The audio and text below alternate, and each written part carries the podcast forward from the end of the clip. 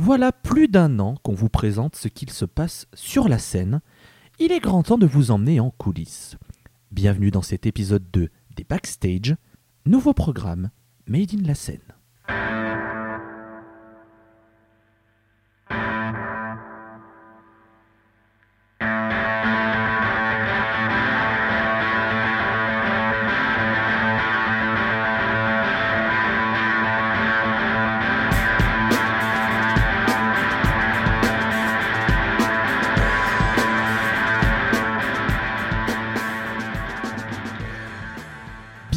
Dans cette seconde édition des Backstage. Nous sommes très heureux de vous accueillir pour cette interview de la détente, de la joie, de la bonne humeur, mais surtout du stoner. On espère que vous avez bien apprécié nos petits cocktails de l'été pour profiter au maximum du beau temps et du farniente. On va revenir sur le format des Backstage.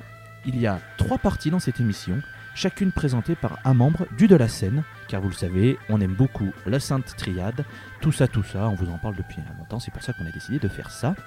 Et tant qu'on parle de ces membres, on va les saluer, ces adorables personnes que sont Walter Molon et Dretalcor.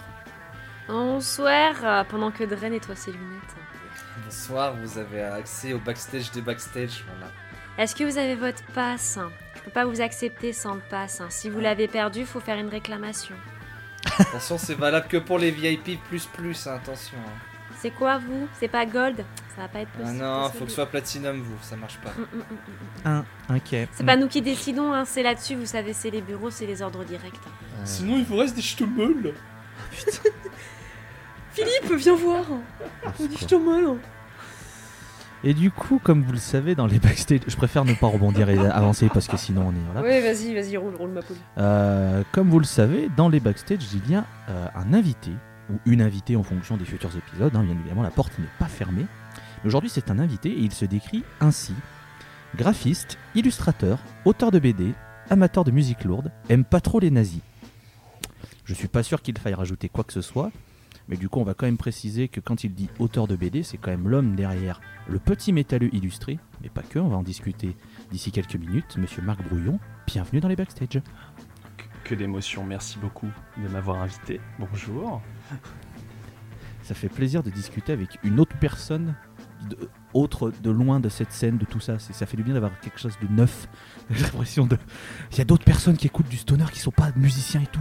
Ouais On Wow. existe. On, on fait plus de, on fait plus de concerts en ce moment, donc euh, bon, euh, on n'a plus l'impression d'être dans cette scène, mais Ouais, on, on ne sait, on ne sait plus. Enfin, si, il y en a un euh, d'ici là qui a fait des concerts là. euh.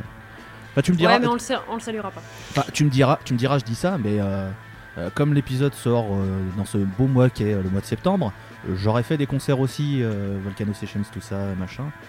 Donc euh, bon. Oui car, oui, car petit spoiler, on enregistre des trucs bien en avance parce qu'on avait la flemme de l'enregistrer une semaine avant, donc comme ça on permet à Clément, notre monteur, d'être tranquille. Bisous. Puis Voilà. euh, nous aussi, on a besoin de vacances. Hein. euh, attendez. euh. Ouais, ouais, on a, on a bien pris les vacances, on en a bien eu besoin, sachez-le. euh, parce qu'on a prévu, euh, laissez-moi juste vous dire qu'on a prévu des trucs pour décembre, il va vraiment falloir qu'on les bosse bien, mais à mon avis, ça va être vraiment très très sympa. en- le décembre. retour du calendrier de l'avant, donc. Non, non, jamais, non, non, non, non, non, non, Moi, non. juste pour le aimé, générique, euh, je non. veux à nouveau un calendrier de l'avant. Enfin, explicitement pour toi. Ça sert à rien, on a, déjà- on a déjà atteint la perfection, pourquoi essayer de le refaire? Ça serait qu'une déception, finalement. J'accepte. Ça fait réfléchir. Ça fait réfléchir. Bise Martine. Alors du coup, alors du coup, voilà, vous le savez. Donc, si vous avez écouté le premier épisode, à retrouver sur euh, Ocha, Spotify et tout le tintouin. Euh, il y a donc trois parties et la première partie aujourd'hui, ce sera Monsieur Dretalcor. Ah. Et donc, je vais me taire et je vais laisser Dre mener la première partie de l'interview. Merci mon cher Loïs. Alors oui, comme vous le savez, la première partie des backstage est souvent consacrée aux travaux du dit invité. Alors vu que monsieur Petit Métal Illustré, vous êtes aussi graphiste autant que moi, je me suis dit pourquoi pas une conversation de graphiste et on va perdre tout le monde en parlant de brush Photoshop. Yes. voilà. Non, plus, ser- plus, sérieusement, plus sérieusement, pour commencer cette euh, première partie de l'interview, j'ai une question tout simplement euh, existentielle, on va dire. Comment ça va?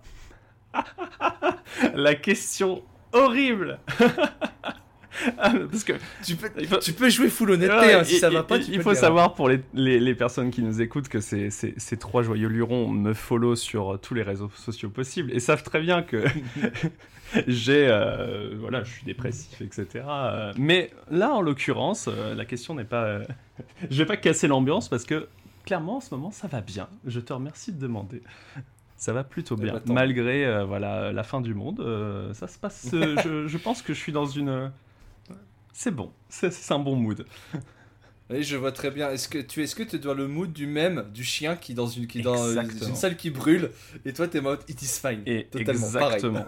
Euh, exactement. Le malheur du monde passe sur moi et, et je le vis bien. Ouais. Parfait. Donc sans transition, puisque tu es auteur de BD, j'avais envie de savoir d'où un peu ton parcours avec la BD, comme par exemple quel était ton premier souvenir de bande dessinée qui t'a marqué dans ta vie?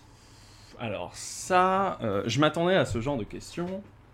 Euh, c'est compliqué de se rappeler évidemment la première, mais euh, en gros, pour situer, c'est quand j'étais dans le ventre de ma mère et non, non, non, pitié, non, je Il dessinait dans, il dessinait dans le, il a dessiné dans le Sur ventre les carrément. parois. Il vous a êtes, fait des peintures précoce, monsieur. Non, non, euh, en fait, j'ai, euh, il se trouve que j'ai un frère et une sœur de, 10, de 12 et 10 ans de plus que moi. Donc, en fait, euh, dans la MIF, ouais, ouais, on a un gros écart. Je suis, je suis le dernier euh, de, voilà, de, de, de ma fratrie, mon Adelphi. Euh, mais du coup, on est, euh, on est trois. Et euh, en fait, mon frère était déjà abonné. J'ai une, ça se passe souvent comme ça dans- pour les passions, mais j'ai une tante qui aimait la bande dessinée, qui nous a fait partager son amour de la bande dessinée, et qui a abonné euh, mon frère pendant des années au, à Spirou Magazine. Donc un gros gros euh, magazine de BD euh, hebdomadaire, je crois, hein, si je dis pas de bêtises. Euh, et en gros, je suis arrivé gosse, je pense, je savais à peine lire. J'avais déjà une étagère de, de 10 ans de BD en fait qui, qui était déjà là. Mhm. Donc en fait, au niveau du sol. Donc t'as pas besoin de monter, euh, voilà, c'était vraiment accessible. Donc j'avais directement le nez dedans et je passais euh, ma vie à, lire plein de trucs, euh, enfin voilà, de, de Spirou Magazine. Donc Kid Paddle, Kid Paddle, c'est un- une grosse inspi. Moi, j'aime bien le dire parce que je, je- je- genre si on regarde mes bandes dessinées, le, les personnages sont de trois quarts chelous, très inspirés de Kid Paddle. C'était ce que je me disais justement. Je voulais. C'était justement une de mes, euh, une de mes, une de mes autres questions. C'était savoir euh, quelles étaient tes principales aspirations pour euh, justement ton univers graphique avec le petit métallo illustré. Que tu me dises l'univers de Kid, de Kid Paddle, c'est c'est pas du tout déconnant justement. Si t'en as d'autres, tu peux, tu peux les dire. Je pense que, bah, outre Spirou, je pense qu'il y avait Lucky Luke, enfin les gros classiques, mais on en avait plein les, Mhm. plein les étagères. Donc t'as du Lucky Luke, t'as du Astérix et du Tintin également. Euh, mais euh, surtout bah, tout, tout ce qui est autour de, de Dupuis, euh, donc ouais, Kid Paddle certainement, mais ah, là comme ça, j'aurais du mal à. Le concombre masqué, il y a pas longtemps, j'ai redécouvert l'existence de ce Ouais. truc et je me rappelle que gosse, en fait, je, je trouvais ça super cool. Mais très, voilà, les inspi, c'est très très franco-belge, même si ça s'est diversifié Ouais. avec, avec, avec l'accès à, à un peu plus de, de- de diversité. mais ouais, globalement, c'est le franco-belge comme inspiration principale. Tout à, tout à fait. euh, D'ailleurs, euh, Midam, donc le dessinateur de Kid Paddle, est une personne adorable. Suivez-le sur les réseaux sociaux. Ah oui, c'est vrai qu'il est sur Twitter et j'ai découvert ça récemment. euh, adorable, ouais.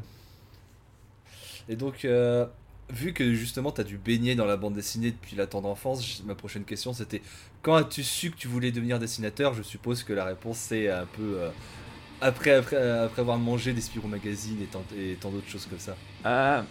Alors ouais, en fait, ça, ça dépend de ce que tu veux dire par euh, quand est-ce que tu as, décidé, enfin tu as voulu être dessinateur. Je, je pense que j'ai toujours voulu être dessinateur de BD, ou de plus loin que je me rappelle, genre euh, on avait un tableau blanc euh, dans la cuisine en fait. Je sais pas si vous voyez le tableau blanc Maximo qui était offert pour vos grosses commandes de bouffe en gros. Tu avais des points ou je sais pas, ma mère avait dû acheter ce truc.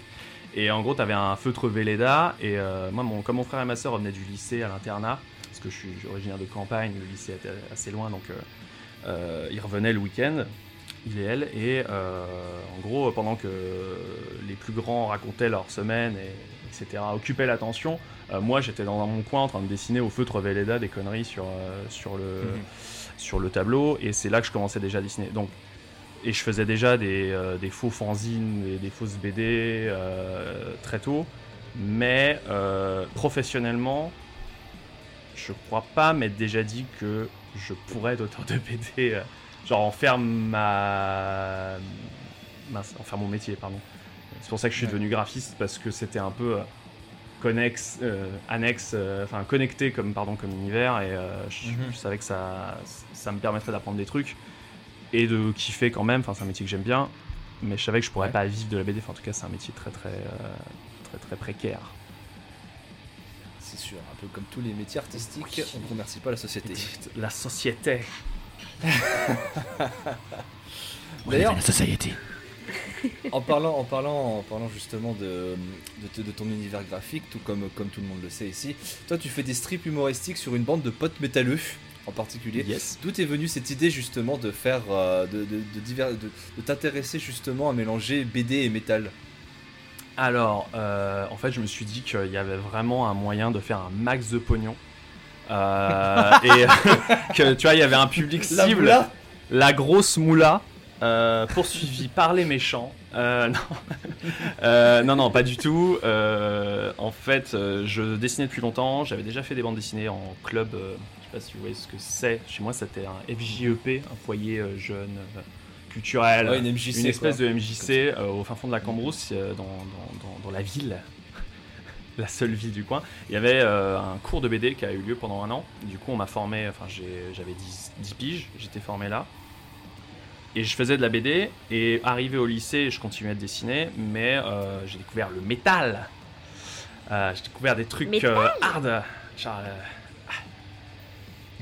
Iron Maiden, quoi. c'est- euh, Exactement, Iron Maiden, c'est un des premiers. alors, Number of the Beast, le CD, c'est le quasiment le premier euh, CD de métal que j'ai écouté en fait. Et j'ai Bon, Ah, t'es pas, pas hein. mal tombé. et j'ai trouvé que c'était de la merde et, euh, et j'ai décroché. Alors non mais on est ici pour parler vrai, ok? On est ici pour Ah parler oui, vrai oui, et oui. en fait alors depuis j'adore Iron Maiden mais à l'époque en fait j'étais tombé dessus et je j'avais pas eu accès à beaucoup de musique. Genre pour moi c'était la seule radio qui passait dans le coin c'était euh, genre euh, euh, nostalgie quoi. J'ai été plus bercé par du Brassens et euh, des vieux bails, euh, du Balavoine euh, aussi un peu. Ah, Du je, Jean-Jacques Goldman. tu, je sais à quoi tu fais référence. Starmania, tout ça. Euh, quand on arrive en ville. Atten- attention, hein, je- petite euh, disclaimer, vous dites quelque chose de mal de, de, de Starmania, j'arrête tout. hein. Ah non, mais j'ai Ah j'ai- j'ai j'ai découvert j'ai- j'ai pas envie de me brouiller avec toi. J'ai hein. découvert grâce Je à toi, te Thomas, donc euh, je te dois, je te dois ça. Merci. Mais du coup, euh, désolé, hein, je digresse un peu sur le, mais forcément, je suis obligé de parler un peu de comment j'ai découvert Ouais, le métal.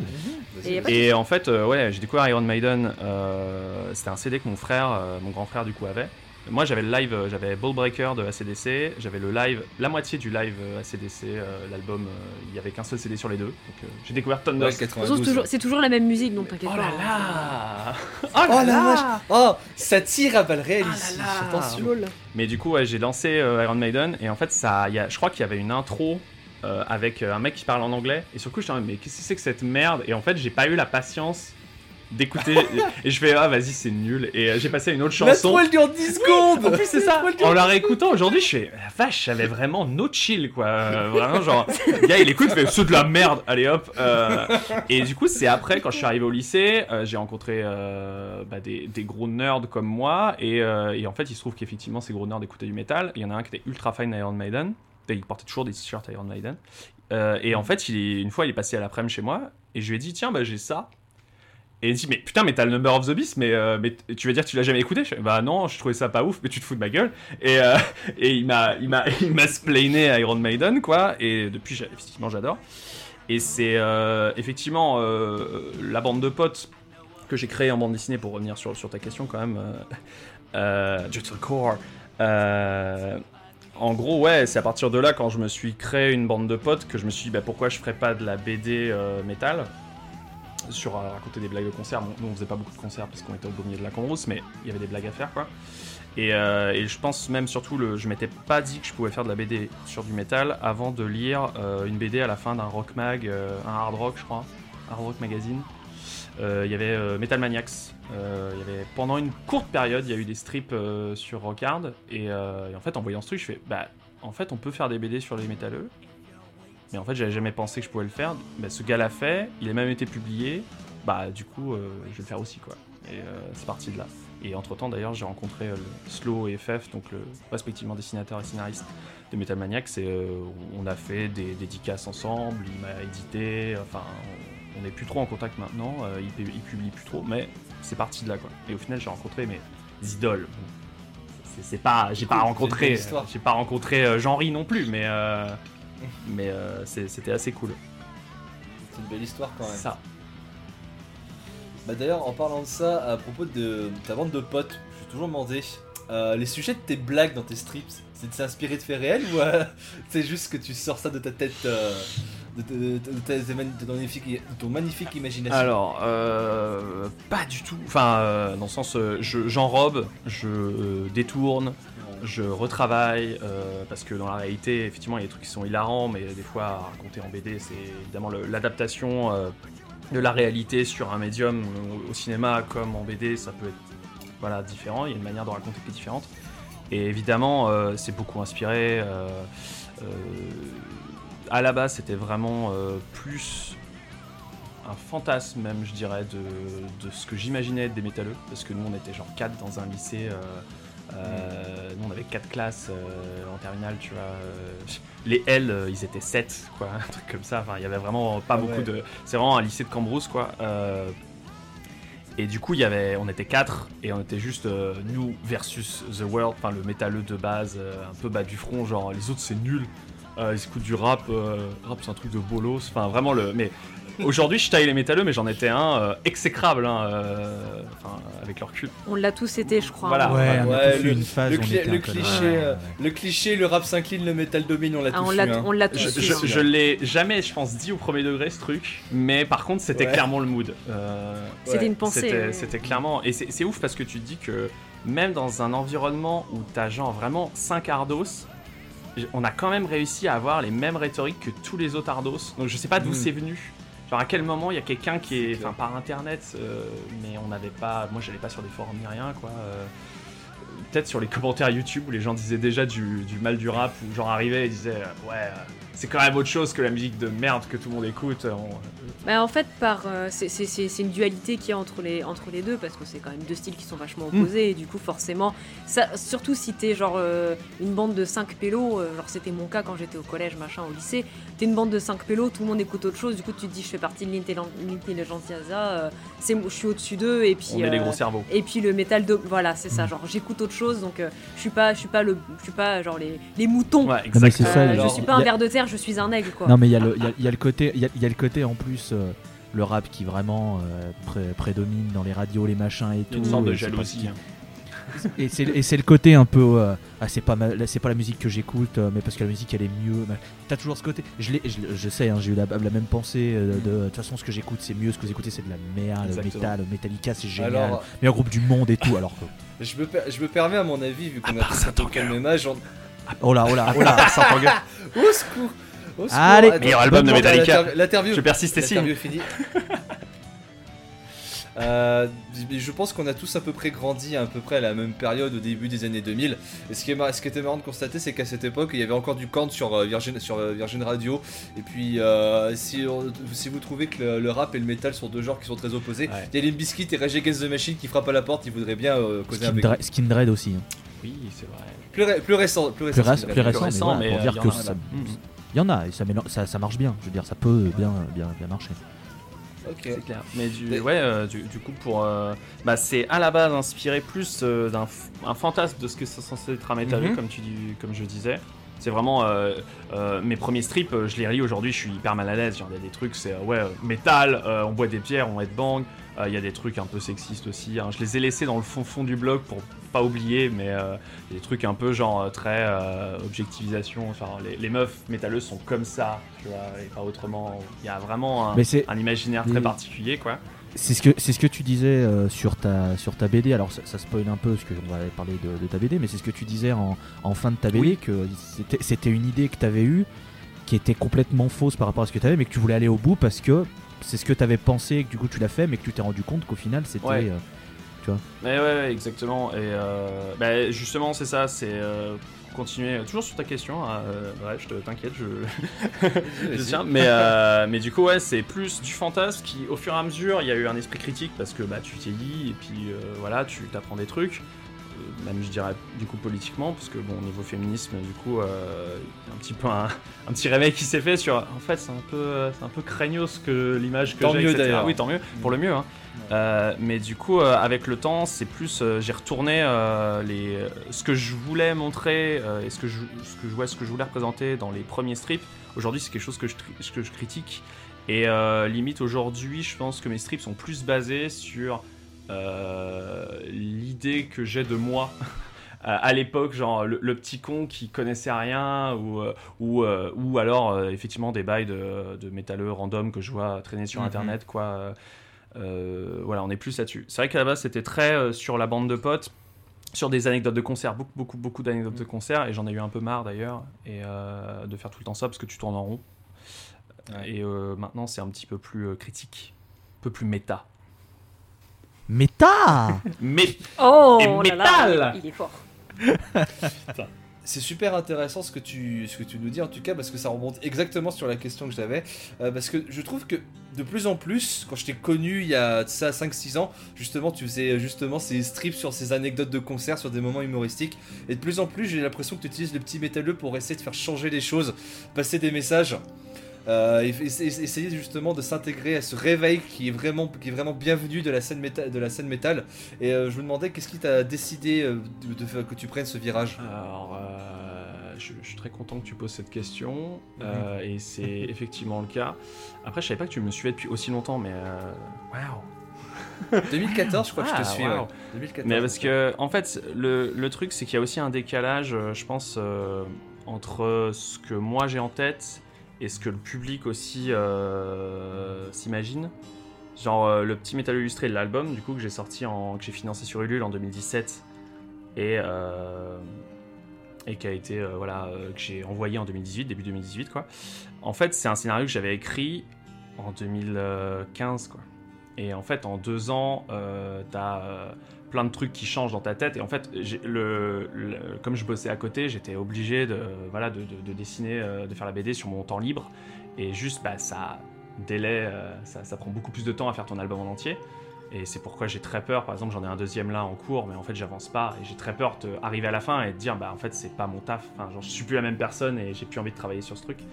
Et ça a quasiment été le cas. Et c'est pour ça que, comme disait euh, comme disait Tolol, euh, que j'ai changé de. Enfin, que je l'ai fait jusqu'au bout, mais que j'ai mis une préface et une postface pour dire, bah, en fait, je suis critique de, de- voilà, de, de, Mhm. de- de ce que j'ai fait. euh, Enfin, j'ai plus la- le même avis sur la BD. Euh, parce que juste, bah. Voilà, entre le moment où j'ai commencé la BD et au moment où les gens l'ont vu, il s'est passé plein de trucs, mais la BD est à l'image de moi en 2015 et pas euh, moi en 2018 quand elle est sortie. Et bah après, t'as forcément, t'as juste euh, le fait que je me suis euh, politisé, il y a le fait qu'il y a eu MeToo, il y a le fait qu'il y a eu, euh, ouais, effectivement, je me suis pas mal politisé en 2015-2016, j'ai participé à des mouvements sociaux et puis. comme je disais, je suis un grand dépressif, donc il y avait un côté le monde va mal. J'aime bien dire j'ai une éducation chrétienne et genre je trouve qu'il y a un côté ouais, moi je veux que le monde il aille bien, je veux que tout le monde soit content, tu vois. Le, le- T'es Miss France, ouais, quoi. exactement. Il y a un côté très euh, naïf, mais le, le côté bah j'ai envie de faire le bien dans le monde. Enfin genre j'ai envie que le- tout le monde soit heureux Euh, et c'est pas le cas. Et du coup tu le vis assez mal. Et du coup tu, tu- tu te politises vachement. euh, Enfin moi en tout cas ça a été mon cas en sortie d'école. Euh, et même, du coup, comme dans une phase de dépression assez aiguë, je me suis engagé en- dans une organisation politique, donc je, je ne vais pas citer, mais d'extrême gauche, du coup. Et, euh, et j'ai pas forcément euh, trouvé ce que je voulais.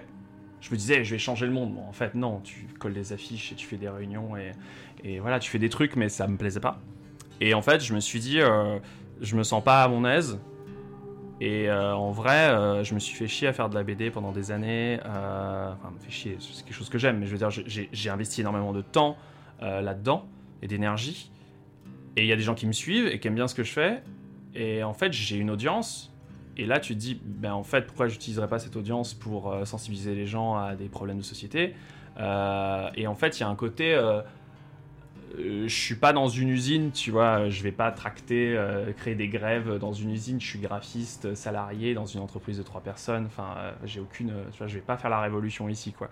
Par contre, en fait, à l'échelle de, de la communauté métal et à l'échelle de ma communauté qui suit mon blog, je me suis dit qu'en fait, je pouvais avoir ouais, peut-être euh, faire la différence ou en tout cas sensibiliser des gens au féminisme, se rendre compte qu'on est un peu des gros beaufs euh, dans le métal, qu'on est un peu à la traîne sur des questions de société. Euh, les blagues sur ah, ça, c'est pas, pas un groupe de PD, tu vois. moi, je commence à en avoir un peu marre. voilà, tout, tout ce qui s'ensuit. Enfin, j'en parle dans mes strips tout le temps, mais en fait, j'avais envie de, de, foutre la merde un peu. et, de changer un peu les mentalités à mon échelle. Là où j'avais vraiment un pouvoir de, de changer quelque chose. Si je peux me permettre, arrêtez de juger le, arrêtez de, si vous voyez qu'une femme dans un groupe, arrêtez de, juger, de la juger seulement sur sa physique. Merci, arrêtez. Ça, parce que c'est sympa d'entendre juste des ouais le groupe a l'air sympa puis elle la chanteuse elle est bonne eh. ouais super eh. génial merci bien joué Michel et belle et belle gougoute ah, et ah, euh, tu portes un t-shirt, tu portes un t-shirt Nirvana. Ok, euh, si tous les trucs bouddhistes. tu, portes, tu, ah portes un t-shirt architecte, ok, c'est tous les bâtiments. Par contre, vrai, vrai truc, mais le nombre de fois on m'a posé des questions sur les groupes que. Euh, parce que je porte des t-shirts de groupe, etc. Bah, Iron Maiden, c'est genre les regards un peu méchants, et puis le. Mais euh, t'écoutes Iron Maiden, et je suis en bah ouais, j'aime bien. Ou Slipknot en mode, euh, ah ouais, bah t'écoutes Slipknot, machin, je suis en, bah oui, connard. Enfin. Évidemment. Et puis quand bien même, quand bien même juste j'aimerais l'esthétique d'un t-shirt, si j'ai envie d'acheter le t-shirt, j'achète le t-shirt. N'importe mmh, qui. Mmh. Juste, d'ailleurs, ça, si on peut en profiter, si vous voyez des gens qui portent des t-shirts de groupe, même des groupes qu'ils n'écoutent pas, arrêtez de les faire chier. Qu'est-ce que, en quoi ça vous dérange? Que Au moins, s'ils ont un t-shirt du groupe, c'est qu'ils l'ont financé. Donc quelque part, on s'en fout qu'ils écoutent pas. C'est juste qu'ils aiment bien, ils aiment bien le design et que, ok, ils écoutent pas trop le groupe, machin, ils sont pas hyper fans. C'est toujours cool parce que bah, ils peuvent dire, bah ça c'est un groupe de machin, tout ça. Voilà, c'est tout. Il y a des trucs de, euh, de, plein de groupes de Doom que j'écoute pas et que j'aimerais bien acheter leurs trucs. Bon, je le fais pas parce que j'ai pas de thunes. Mais euh, il y a des designs que je trouve trop, vraiment trop trop beaux et je me dis, bah, j'achèterai leurs trucs. Quand bien même j'écoute pas, je suis contente qu'ils existent et il euh, faut les financer. Quoi. même, Comme l'histoire. Pardon. mais j'avais, j'avais fait une longue série de stories Instagram une fois et sur ce sujet-là en l'occurrence. Et que j'avais dit, en fait, j'en ai marre de effectivement ce stéréotype de on demande aux meufs, euh, cite-moi trois chansons euh, d'un groupe euh, du t-shirt qu'elle porte, quoi. Et en fait, on fait jamais ça aux mecs, mais moi, je suis, quelqu'un de très anxieux, mais c'est vrai que, genre, la première page que je me suis fait, je me suis dit, faut vraiment que je prenne des groupes que je kiffe et que je sache que si jamais on me demande, je vais pas me faire bolos. On m'a jamais demandé ça, évidemment. Mais en fait, t'as quand même, tu te mets la pression. Même en tant que maître, on m'a jamais fait chier, mais je me suis toujours mis la pression là-dessus. Et j'ai fait une série de story Instagram où j'ai dit aux gens, balancez-moi des groupes et juste, je vous dis, euh, en fait, euh, je les connais pas, euh, jamais écouté, mais des trucs super connus d'ailleurs. Je pense qu'il y a des gens qui étaient assez choqués. Genre, quoi, sérieux, t'as jamais écouté ça? Genre, ouais, ouais, j'ai entendu parler, je connais le nom, ouais, j'ai peut-être écouté une fois, mais aucun souvenir. Et genre, c'est leur groupe préféré, ils sont genre, quoi? Fous ma gueule? Et il y avait des trucs genre, bah ouais, regarde les hommes tombés. Bah ouais, ouais, j'ai deux t-shirts d'eux, mais en fait, je suis incapable de, de citer trois chansons parce que j'écoute les albums d'une traite et je retiens absolument pas les titres, tu vois. Et en fait, c'est super dur comme exercice. moi, perso, je retiens pas du tout les chansons et, je suis très admiratif même de, chroniqueurs qui arrivent à faire ça, qui ont une mémoire des noms des albums, des années. Je, suis incapable de faire une telle chose d'ailleurs. Je voulais revenir parce qu'après ce beau message que je pense était nécessaire, merci vraiment. Euh, T'es pas mal de fois revenu pendant euh, cette partie de l'interview sur ta BD. Donc euh, pour rappel, alors, euh, pour rappel, ta BD en 2017 qui était un, que je trouve est un très beau projet, une vraie BD physique que tu as financé avec Ulule. Je voulais avoir un peu ton ressenti sur comment tu as vécu le succès de cette campagne quand même, parce qu'elle était quand même intégralement financée. Comment tu t'es senti toi pendant justement ces deux ans, tu as écrit le scénario jusqu'à ce que tu as, jusqu'à ce que as pu les envoyer en version physique et que tu as eu des feedbacks justement sur le livre? Je me suis senti vieux. J'étais crevé. Euh, mais vraiment usé euh, jusqu'à la moelle. Euh, et je j'en parlais il y a pas longtemps et je crois que sur Twitter j'en parlais il y a pas longtemps je veux dire et, en fait je pense que je le referai pas aujourd'hui. Non dans le sens où je trouverai un autre moyen de la faire. Parce que je, je, suis notamment Tanks sur Twitter qui est une autrice que j'aime beaucoup qui est elle-même très poétisée à l'extrême gauche et du coup qui a un regard politique sur la manière dont on bosse. Et euh, pas qu'elle, hein, mais en l'occurrence, elle m'a pas influencé. Et en fait, elle, euh, explique euh, en fait de faire des, levées de fonds comme ça où tu gères euh, la campagne, la campagne de marketing en fait quoi. Tu, crées ton ta page Ulule, tu rédiges tout le texte, tu fais les petites bannières, tu prévois l'argent que ça va te coûter à produire, les contreparties, les marges que tu vas te faire. Tu, co- communiques pendant un mois non-stop sur les réseaux sociaux à bourrer pour que les gens achètent ton truc. Et ensuite, t'envoies à l'imprimerie, tu reçois euh, la palette devant chez toi alors qu'il neige, euh, t'es pas à la baraque, du coup ta meuf en chaussons va récupérer les trucs et se pète le dos. Enfin, une histoire atroce. Euh, mais voilà, enfin. Et une fois que tu as récupéré les cartons, tu en as la moitié de l'appart qui est rempli, euh, tu as à faire les enveloppes. Moi j'avais tout écrit, tous les trucs à la main, du coup les adresses de tout le monde, 800 personnes. C'est vrai que c'était super cool parce que j'avais mis la barre basse, euh, j'avais mis la barre assez basse pour être sûr que ça marche. Et il faut pas se leurrer, hein, euh, effectivement, euh, quand tu fais un Ulule, tu as envie que ça fonctionne, donc tu mets pas la barre trop haut. Mais euh, effectivement, il y a 700, euh, 600, près de 700 personnes ouais, qui ont, participé au truc, alors que j'avais mis la barre à 2 ou 300. Parce que mon premier livre, avait, j'avais fait un recueil d'illustrations qui avait été édité à 200 exemplaires, et j'étais déjà très content. quoi. Édité par Slow de Metal Maniacs, en l'occurrence. Et ouais, euh, 700, mais en fait, c'était super agréable. Et euh, t'as un côté euh, je suis validé euh, par plein de gens. Enfin y a plein de gens qui disent bah c'est super j'ai grave envie d'acheter effectivement mais j'étais tellement la tête dans le boulot je trouve que je l'ai pas tant kiffé que ça. J'ai pas eu l'impression de vraiment d'être super heureux sur un petit nuage. Non j'étais juste en mode putain faut que j'envoie l'imprimeur. Il faut que là je fasse toutes les enveloppes.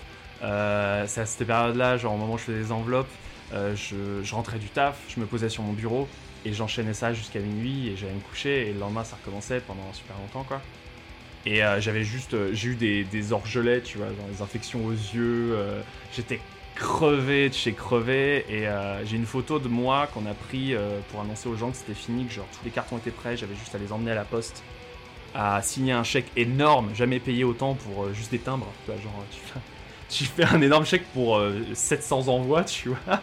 bah voilà. La banque voudra pas le prendre. Mais euh, et en fait, euh, t'es tellement la tête dans le guidon que tu te rends pas compte et tu kiffes pas autant que tu, tu réalises pas quoi. Après aujourd'hui, euh, je après je l'ai posté sur les réseaux sociaux après un an, tu vois, je parce que ça me faisait chier que j'ai au début effectivement de la campagne j'avais 3000 personnes qui me suivaient, à la fin on devait être 4000, depuis on est 10 000 sur Facebook, tu vois. Sur Instagram et Twitter j'ai lancé ces réseaux sociaux plus tard donc il y a moins de monde. Mais du coup, je, me disais, il y a 700 personnes qui l'ont acheté, c'est trop cool. J'ai eu plein de retours, des gens qui m'ont envoyé des photos d'eux avec leurs bouquins, genre qui disent qu'ils l'ont filé à leur gamin. Moi, j'étais en mode, euh, waouh, mais euh, j'ai des- frissons juste en le disant parce que je me dis, bah en fait, c'est chaud, enfin, c'est trop bien. Euh, et en même temps, je me disais, c'est 700 personnes contre euh, 3000 qui auraient pu y avoir accès et qui ont juste, bah euh, voilà, ils avaient pas de thunes à mettre ou juste ils ont zappé ou. Bah euh, voilà, je les juge pas. Moi, il y a plein de BD que j'adore que j'ai pas acheté. Du coup, c'est pour ça que j'ai préféré le mettre sur internet parce que j'avais envie que tout le monde le, tout le, monde le voit, quoi. Et, euh, ça m'a redonné encore plus de visibilité et aussi encore plus de, de compliments, de- d'encouragement, et ça, c'est super motivant. Mais bizarrement, et peut-être aussi c'est un biais, je reçois plus d'encouragement et de compliments et de, euh, sur mon travail depuis que je politise mon discours et depuis que je parle féminisme, depuis que j'essaie de, voilà, de, faire chier un peu euh, certains, certains clichés de la scène, j'ai plus de gens qui viennent me dire j'adore ton travail et vraiment aussi beaucoup pour ce que tu dis. Et, euh, j'en ai vraiment beaucoup en DM aussi, des gens qui me disent euh, bah merci quoi. Et moi à chaque fois je sais pas quoi dire, je dis bah me dis pas merci, enfin euh, en fait ça devrait être la base. Euh, parce que j'ai pas envie qu'on me mette sur un piédestal ou qu'on dise ah petit métalleux il est vraiment trop bien, c'est un mec trop woke, euh, super safe, c'est trop un bon allié féministe. Non, j'essa- j'essaie de faire un truc bien, mais bizarrement ouais les gens ils aiment mon taf, je le sais, mais il y a aussi l'aspect militant qui qui, ouais, qui, qui- qui est encore plus fédérateur. Et c'est aussi très très gratifiant euh, pour moi, euh, autant le taf que, enfin le taf graphique que le taf militant, c'est deux choses que j'apprécie. C'est clair. Mais avec le recul, au final, euh, pas trop de regrets quand même cette campagne de cette campagne Ulule pour la BD. Non, enfin, dans le sens, c'est cool, ça a été fait, puis je suis content de l'avoir fait, ça donne de l'expérience, quoi. Mhm. Mais euh, c'est vrai qu'à la fin, quand t'es la tête dans le guidon, euh, la BD, même à la fin, j'en pouvais plus, genre je la détestais. Aujourd'hui, je la relis avec beaucoup de. Vraiment, tu détestes son taf à force de bosser dessus. euh. Mais euh, aujourd'hui, Je je, la relis. ouais, j'imagine. Euh, mais, euh, mais du coup, aujourd'hui, je la relis. Enfin, je la relis pas. Mais si je la relis, j'ai un peu de tendresse, quoi. Il y a un côté. Mm. Enfin, il y a des trucs. En plus, j'ai fait des caméos. J'ai mis des potes dans les cases, au milieu des pogos, des trucs comme ça. Évidemment, j'en suis, suis content. Mais sur le moment, t'en peux plus, quoi. Je, je- je me demande si les musiciens, c'est pareil, quoi. À la fin, t'as- tu balances ton album, clair. je suis putain, j'en peux plus. J'arrête pas de le réécouter en tous les sens. Je, je- je- j'en peux plus. Bah, c'est pour ça. C'est pour ça qu'il y a des artistes qui aiment plus jouer leurs chansons ultra populaires Bah, aussi. ça hein, m'étonne donc, pas. voilà, Moi, je le comprends. C'est ça. Mais du coup, c'est du coup euh, la question que tout le monde attend. euh, Est-ce que, ça t'a- est-ce que ça te donne envie de retenter l'expérience Quand le tome 2 du coup? Alors, mort de, mort de Marc en live, étouffé. Mort noyé, la fin d'une grande aventure. C'était comme un C'est frère pour moi. Salut mon pote. Euh, alors c'est très drôle que tu dis ça parce que je suis un peu euh, euh, slow de Metal Maniacs du coup euh, qui m'a un peu pris sous son aile à une époque, qui m'a édité, euh, qui même je lui ai demandé des bails hein, sur euh, comment financer. euh, euh, lui faisait des trucs beaucoup plus punk, euh, il est beaucoup plus punk que moi, Euh, mais il m'a appris plein de trucs mine de rien. Et euh, lui, je me rappelle très bien en dédicace, il a fait deux albums. Euh, le troisième d'ailleurs est toujours pas sorti, et pourtant il a fait une levée de fonds. J'espère qu'il va bien. Euh, je sais qu'il a, il a, eu le temps de se marier, s'installer, avoir des gosses et divorcer, euh, et qu'on a toujours pas eu le bouquin, quoi. Et euh, je m'inquiète un peu pour lui. Mais, euh, mais en soi, justement, je le voyais en dédicace. Plein de gens venaient lui acheter sa BD, étaient super enthousiastes, etc. Et c'est super agréable de, de voir ça. Et quand ça m'est arrivé, c'était vraiment super cool. J'ai pas fait beaucoup de dédicaces, mais c'est super cool. Mais lui, du coup, en festival, il venait un coup de marqueur sur son bras à chaque fois qu'on lui demandait le tome 3. Et à la fin, en fait, il avait les bras recouverts parce que tout le monde disait Et alors? Bah, limite, Bras noirs. limite, c'était une blague parce que nous, on, on arrivait, je fais, et du coup, euh, hein, demande-lui pour le tome 3. et je, tu sais, elle fait, Oh, tu fais chier. Puis c'est à, à- à se mettre des. Les bras noirs, et c'est ça. et j'ai pas encore eu cet euh, effet-là. Et pourtant, je trouve que j'en parle un peu. Je dis, ouais, faut toujours que je bosse sur mon prochain album, etc. Mais j'ai tellement moins de temps et d'énergie qu'avant. J'ai peut-être autant de temps, mais euh, non, j'ai ni le temps ni l'énergie. Que euh, j'aimerais bien. J'ai euh, un scénario qui est écrit en grande partie, des parties plus ou moins floues. Euh, un truc qui est beaucoup plus personnel, qui est beaucoup plus, ouais, un peu plus autobiographique effectivement que le, le pe- le petit métal illustré tome 1. euh, il est, il est certes inspiré de trucs qui me sont arrivés, mais c'est beaucoup d'anecdotes de festival que de potes aussi m'ont ramené. C'est un truc enjolivé. Euh, ça sera aussi enjolivé, mais il y a des trucs beaucoup plus personnels et moins sur la musique, mais juste sur les gens. Hein, parce que, bon, effectivement, on est fan de musique, mais on a aussi une vie, on a des traumas, on a des, histoires d'amour, on a des choses. Et euh, c'est peut-être parce que je vieillis, mais j'ai envie de raconter ce genre de trucs aussi. Et aussi parce que j'ai plus rien à dire. Le premier tome, c'est j'ai fait des, trucs de festival, là, euh, y a- j'ai plus d'idées. mais, euh, surtout, ouais, effectivement, ça me tiendrait à cœur de le faire. Euh, mais pas beaucoup de temps, pas beaucoup d'énergie, euh, je vieillis. Donc euh, il faudra attendre un moment. Je sais, le mec, j'ai même pas 30 ans, hein, c'est vraiment. Je suis vieux Je suis un temple ancien. Je suis un temple ancien. My body is a temple. croulant et poussiéreux. Ouais. Ouais, j'adorerais. Et des fois, je relis des planches, le peu de planches que j'ai fait, ou juste des bouts de story que j'ai fait, de storyboard, et je fais. Vas-y, faut trop que je m'y remette. J'ai des petits frissons en me disant j'ai envie de raconter ça quand même. Donc il y a la flamme n'est pas éteinte. Mais juste, euh, j'ai j'ai un 35 heures. euh, Désolé les gens, euh, j'ai un 35 heures euh, semaine, et encore, il y en a qui sont 39 euh, et qui ont des horaires de merde. Euh, mais euh, faut que je trouve le temps. Je comprends, je comprends. On te le souhaite en tout cas. Ce sera peut-être ton Arlésienne comme un album de Tool. mais, euh, Donc euh, on, verra, on verra bien qui vivra verra comme on le dit. hein. Euh, Moi je pense quand même que ce sera du très bon boulot. Et justement ça me fait, ça me fait penser que justement de plus en plus, comme on a dit, euh, les anecdotes de festival, tu les as déjà racontées dans le tome 1. Je trouve que de temps en temps tu fais des projets à part. Je pense notamment, euh, tu as fait un projet sur des moments importants de l'histoire. Par exemple, je, je me souviens de ton excellent strip sur commémorant la commune de Paris. Yes. Euh, Est-ce que c'était justement pour te sortir du cadre du petit métalleux où tu avais toujours cette idée euh, de faire autre chose que des, ane- que des anecdotes liées au métal et que tu, tu attendais juste le bon moment pour te lancer? Euh, en fait, j'ai bien fait de parler de slow parce que en fait c'était pour le fanzine Speedball, effectivement que j'ai fait cette histoire courte sur la commune de Paris.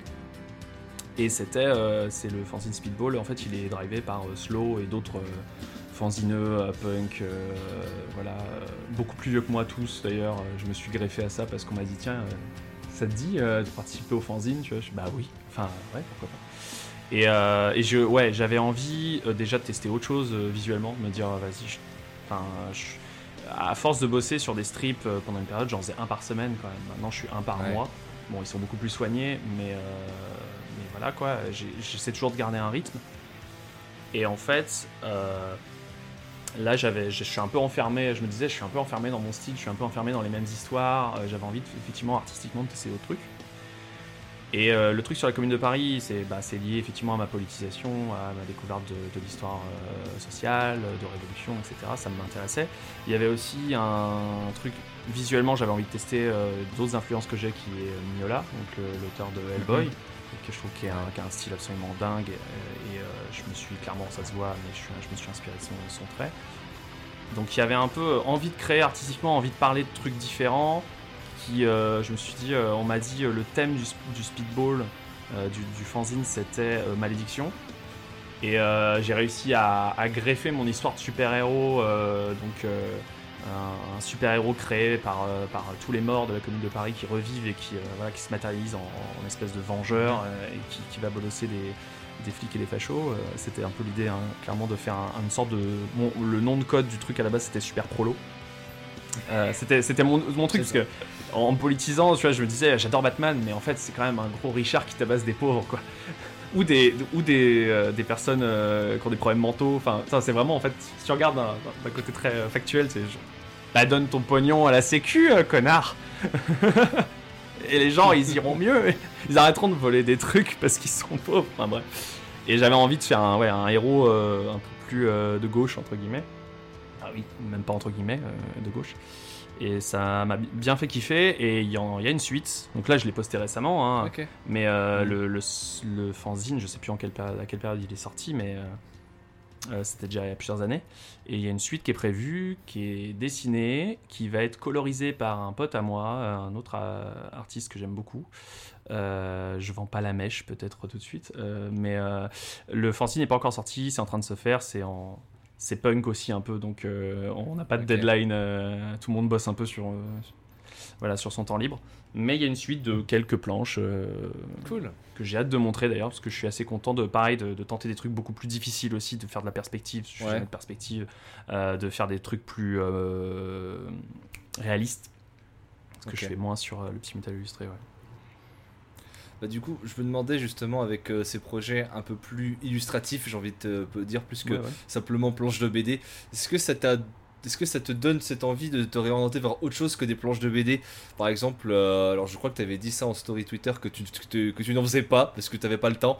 Mais par exemple, si dans un futur plus ou moins proche, faire des illustrations de pochettes ou pour euh, des trucs musicaux, tout ça, ça te brancherait? Euh, ouais, ça me brancherait beaucoup. euh, Et en fait, j'ai à la fois des gens qui me demandent si je fais des, effectivement des commandes euh, d'illustration.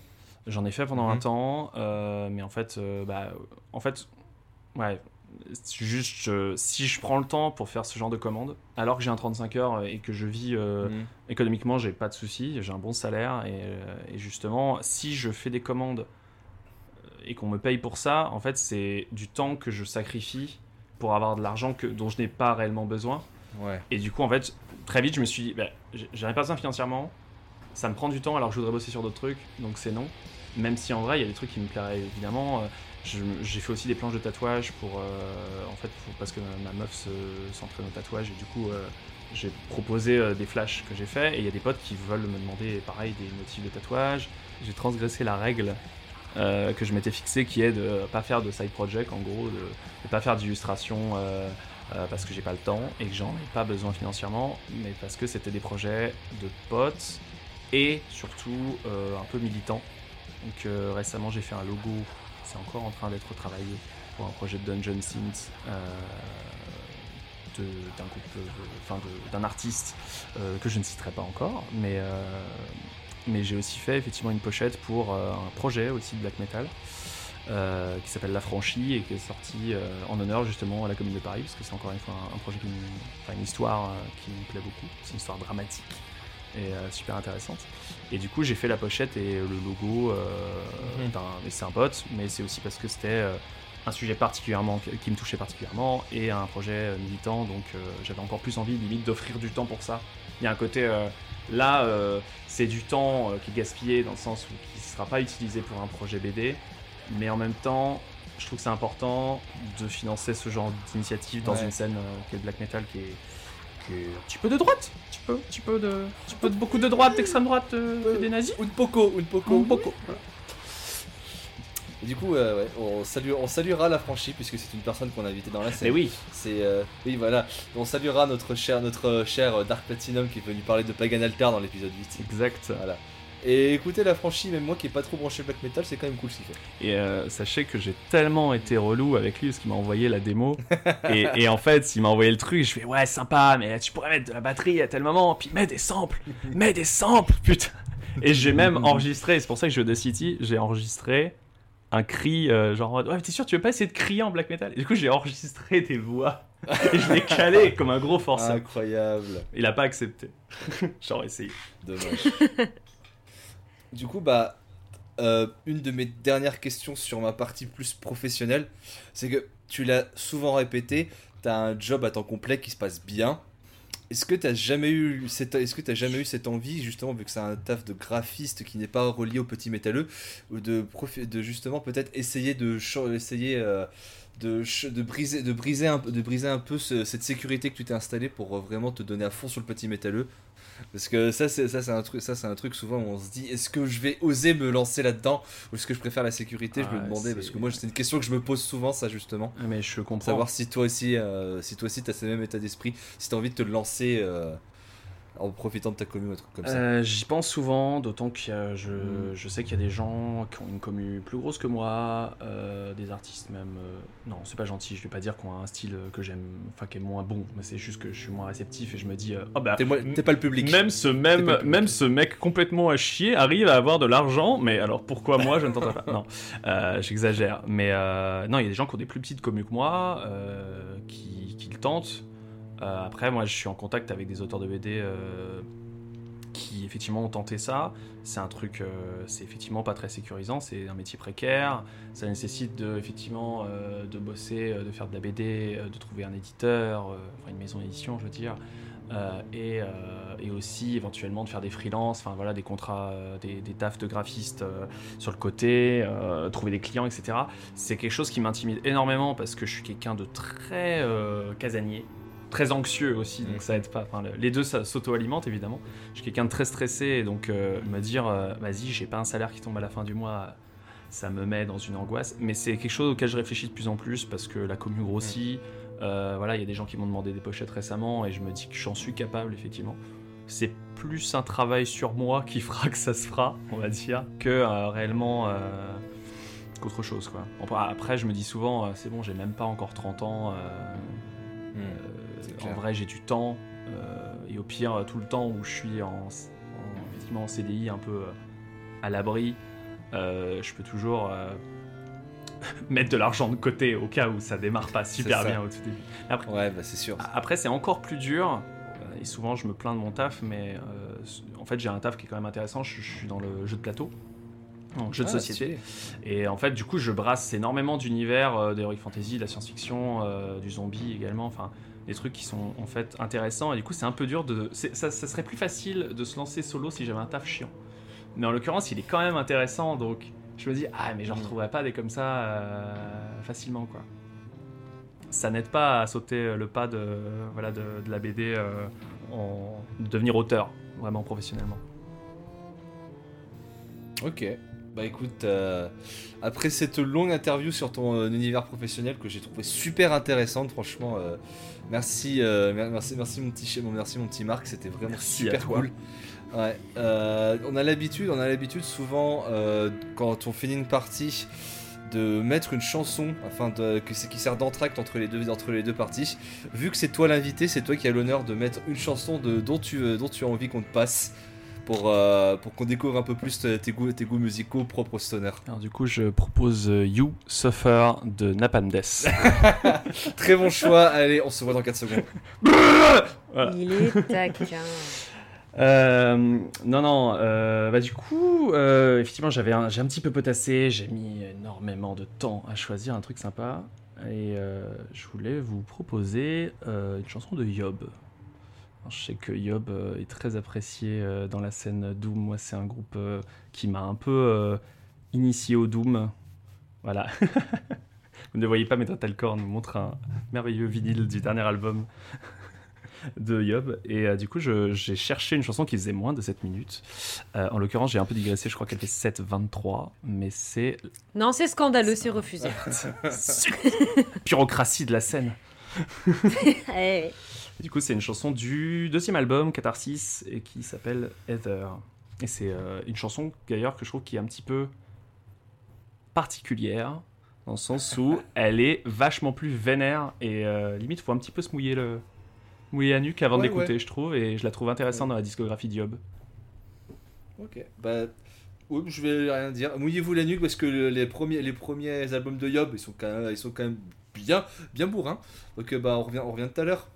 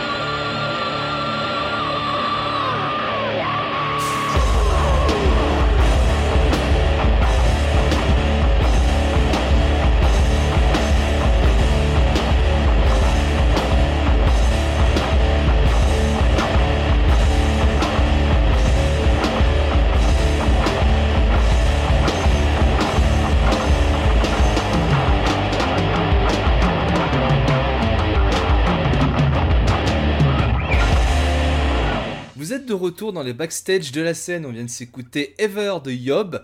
Et après cette longue interview sur le côté professionnel de notre cher invité, le petit métal illustré, je donne la main à Walter qui va s'intéresser plus à ses goûts dans le stoner. Bonsoir. Alors, une petite question pour, euh, pour, euh, voilà, pour entamer le truc. euh, Est-ce que ça va toujours bien? Toujours.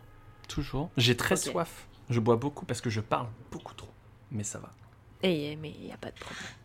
Alors, on va commencer avec une petite euh, question. Voilà, donc moi, je vais vraiment parler musique, euh, stoner, qu'est-ce qui t'intéresse là-dedans, etc., etc., etc. Et du coup, une petite euh, question pour entamer un petit peu les, hostilités. C'est quoi ton style de prédilection dans ce qu'on appelle la sainte, triade du stoner, donc sludge, psyché, doom et tout le, tout le tintouin? Alors je pense, et tu vas être heureuse, que c'est le Doom. Ouais, super. Ouais, ouais, super. Voir euh, le Doom qui, qui lorgne sur le sludge, mais le stoner est clairement celui de la Trinité que j'affectionne le moins. Enfin, je reste très difficile, mais, euh, mais c'est clairement plus sur le Doom que mon cœur penche. Je connaissais, je connaissais la réponse, mais euh, voilà, il fallait que les autres euh, sachons. Euh, et du coup, euh, par rapport au Doom, mais qu'est-ce qui te plaît autant? C'est pas une question genre, euh, mais pourquoi t'aimes ça? Non, non. complètement c'est absurde. Qu'est-ce qui te plaît autant dans ce Mais, mais enfin, qu'est-ce qui te plaît autant dans ce style? Enfin, pourquoi, pourquoi t'aimes autant le Doom ou enfin, pourquoi t'aimes autant, autant entre guillemets Pourquoi t'apprécies ça Qu'est-ce qui te fait apprécier ça en fait? Alors, au- autant j'intellectualise beaucoup, énormément de trucs, je réfléchis beaucoup trop, mais autant je me suis pas vraiment posé la question de pourquoi je kiffais autant le Doom. Euh, Moi, souvent, j'ai euh, essayé de, réfléchir à quel style, quel euh, type de métal je me suis orienté par rapport à tel groupe que j'écoutais, etc. Et tout à l'heure, euh, je parlais que j'avais découvert Iron Maiden, etc. Mais c'est vrai que moi j'étais période, j'étais au lycée dans les années entre 2007 et 2010 quoi, et donc moi j'étais pleine période, on écoutait du Slipknot et aussi pas mal de metalcore, et moi j'avais beaucoup, enfin énormément de metalcore. J'ai surtout écouté du Trivium en l'occurrence. Euh, Ah, Sh- Shogun, euh, Shogun c'est un album que j'aime beaucoup, mais euh, par Ah exemple non, mais je te rejoins. euh, qui est un peu complexe, mais euh, c'est un album Ouais. que j'aime beaucoup. Euh, et j'aimais évidemment euh, Ascendancy et euh, Humber to Inferno. The Crusade, euh, avec le recul maintenant, euh, je, je- je l'aime pas mal. Mais bref, euh, passons. Oui, c'est leur dernier bon album d'ailleurs. Ouais, bah, c'est à partir de là que j'ai décroché. Et en fait, euh, c'est les trucs tout bêtes de quand t'es gosse, mais euh, t'écoutes un groupe, tu le trouves super cool, et en fait tu regardes des vidéos sur YouTube, euh, tu regardes des lives, etc. Et tu vois le bassiste avec un petit t-shirt Machine Head, super chargeur. Et là tu fais, bon bah je vais regarder, et s'il écoute, c'est que ça doit être bien. Tu découvres Machine tu te prends euh, bah, une rouste. Euh, et en fait, un de mes albums préférés de Machine Head, euh, moi j'aime beaucoup leur période groovy, euh, bien lourde. Aujourd'hui, j'ai- j'aime beaucoup moins ce qu'ils font. Et du coup, mon album préféré de Machine Head, c'est Supercharger. Pour les personnes qui connaissent, c'est un album, je crois, de une heure de Larsen.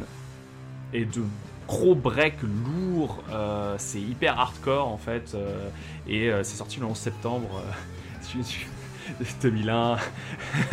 Vraiment euh, mauvais plan marketing à vérifier, hein, mais euh, je crois que c'est ça. Et du coup, c'est un album qui est très méconnu, euh, qui a eu un succès euh, tout pourri, je crois. et c'est un album que j'aime beaucoup. Ah non Excusez-moi, je crois que c'est un autre album, je confonds euh, l'anecdote. Je sais pas. C'est sorti le 1er octobre 2001, euh, Ah, Supercharger. autant pour moi. Bah, C'était voilà. un li- Mais- Il y avait un je crois que c'était Ah. un live de, de, de qui sortait 11 septembre 2001 avec une photo des deux tours. Oh la vache. Ah ouais, vraiment, vraiment pire. euh, Ah bah là en termes pire de Ah bah, marketing. Le hein. jet de dés, on est sur un bon z- 10, quoi. Euh, Ah, sur, un, sur un jet échec 10. critique. Sur un D10, t'es sur Ah bah 10. là, Putain. là, là- là, même le MJ sait pas quoi Et faire. bah, Ah, putain. T'es mort. bah, écoute, euh, tu perds tout quoi. Donne-moi donne-moi tout en fait. Salut. Ouais, ça rien. Mais euh, voilà, mais du coup, l'album Supercharger euh, est assez méconnu, je dirais, et peut-être pas forcément super apprécié aussi. Je, sais pas, il a pas eu un bon accueil critique. Et, je crois qu'en fait, il y avait un clip où il y avait une- un bâtiment qui se détruisait, et du coup, il été censuré évidemment. Et voilà, il a fait que la promo était pourrie. Et c'est un album qui m'a vraiment marqué. Je me rappelle encore le moment où je l'écoutais pour la première fois. Et tu sais, j'avais, euh, à l'époque, j'avais des cheveux. Euh, j'avais mes écouteurs, j'étais au cinéma pour un, truc euh, à l'école, ils, te- font regarder des films nuls quoi au, cinéma, une sortie scolaire. J'avais mis mes écouteurs comme un gros rebelle sous mes, mes mèches blondes, mes petites anglaises, et j'écoutais Supercharger. Et à un moment, je sais plus, je me rappelle, j'étais là dans la salle et j'ai fait ah mais c'est de la bonne en fait, c'est trop bien, mais j'adore en fait. Et c'est des Larsen tout le temps. Et euh, je crois que ça m'est resté. C'est pour ça que j'ai beaucoup euh, digué euh, I Hate God, par exemple. I Hate God, j'aime beaucoup. Euh, et, c'est aussi pour ça que je me suis parti sur des trucs beaucoup plus abrasifs, beaucoup plus crades, sur beaucoup plus des hurlements, tout, ce qui s'éloigne pas mal du stoner. Je suis sur des trucs très très lourds.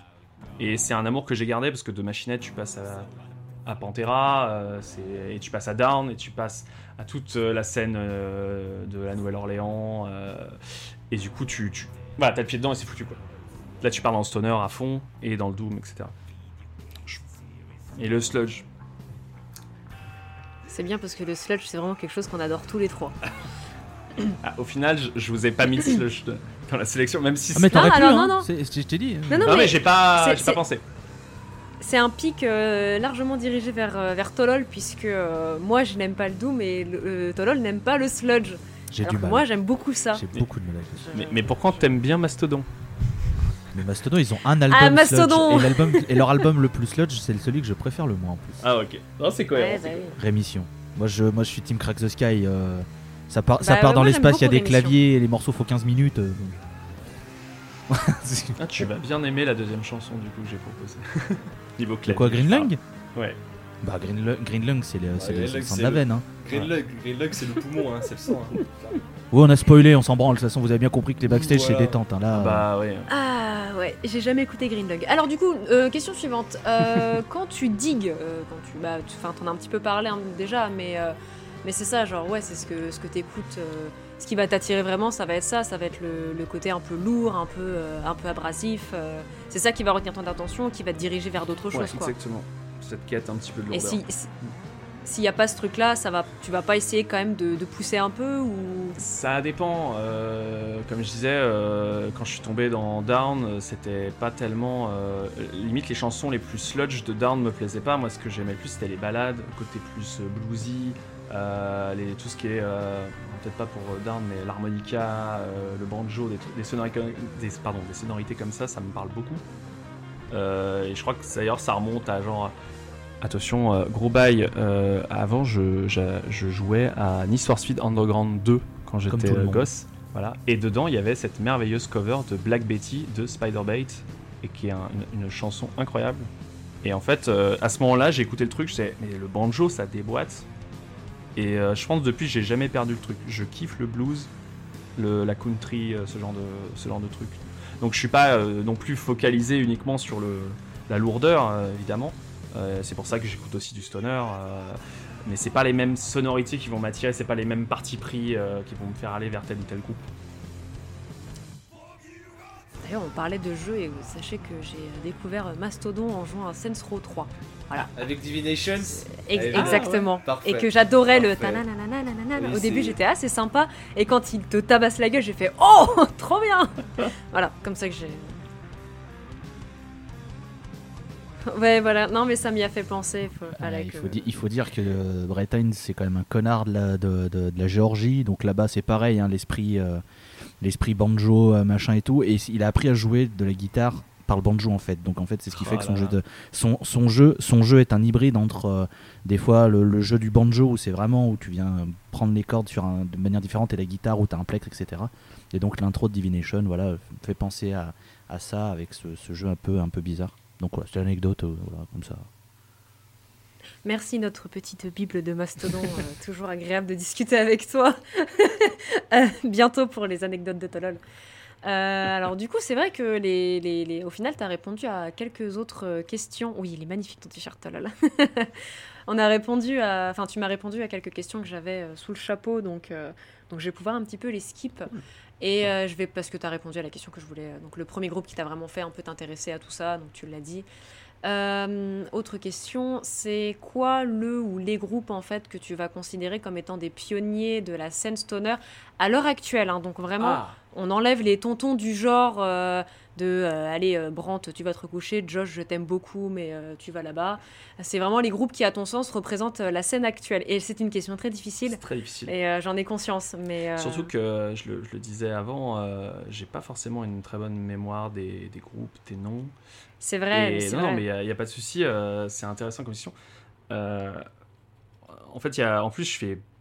Bon, déjà, outre le Covid, je faisais déjà plus beaucoup de concerts. Euh, moi, j'ai, euh, pour les Parisiens euh, et Parisiennes qui nous écoutent, euh, moi j'ai pas mal été dans des concerts de, de Stoner Doom, de, des, Stone, des Stone Gathering.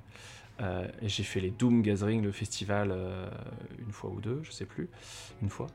Et euh, j'ai été évidemment au Desert Fest, comme tout le monde ici. Euh, Pas tout le Desert monde. Fest Belgique, Desert Fest Belgique, pas à dormir monde, dans. Ah mince, ah je suis désolé.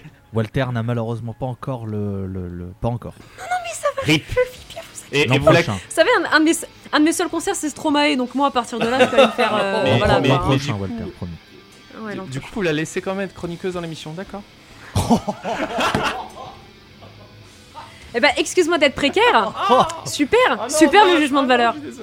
Oh, il y a une balle qui est partie. Bah il y oui, parce que, parce que, Oh ouais, là c'est Bah ça. voilà, comme ça, les- les- des fusils à pompe là, c'est des fusils à non mais comme là. ça, les, les, les, les gens sauront si je ne vais pas au Desert Fest cette année, c'est parce que j'ai pas de thunes.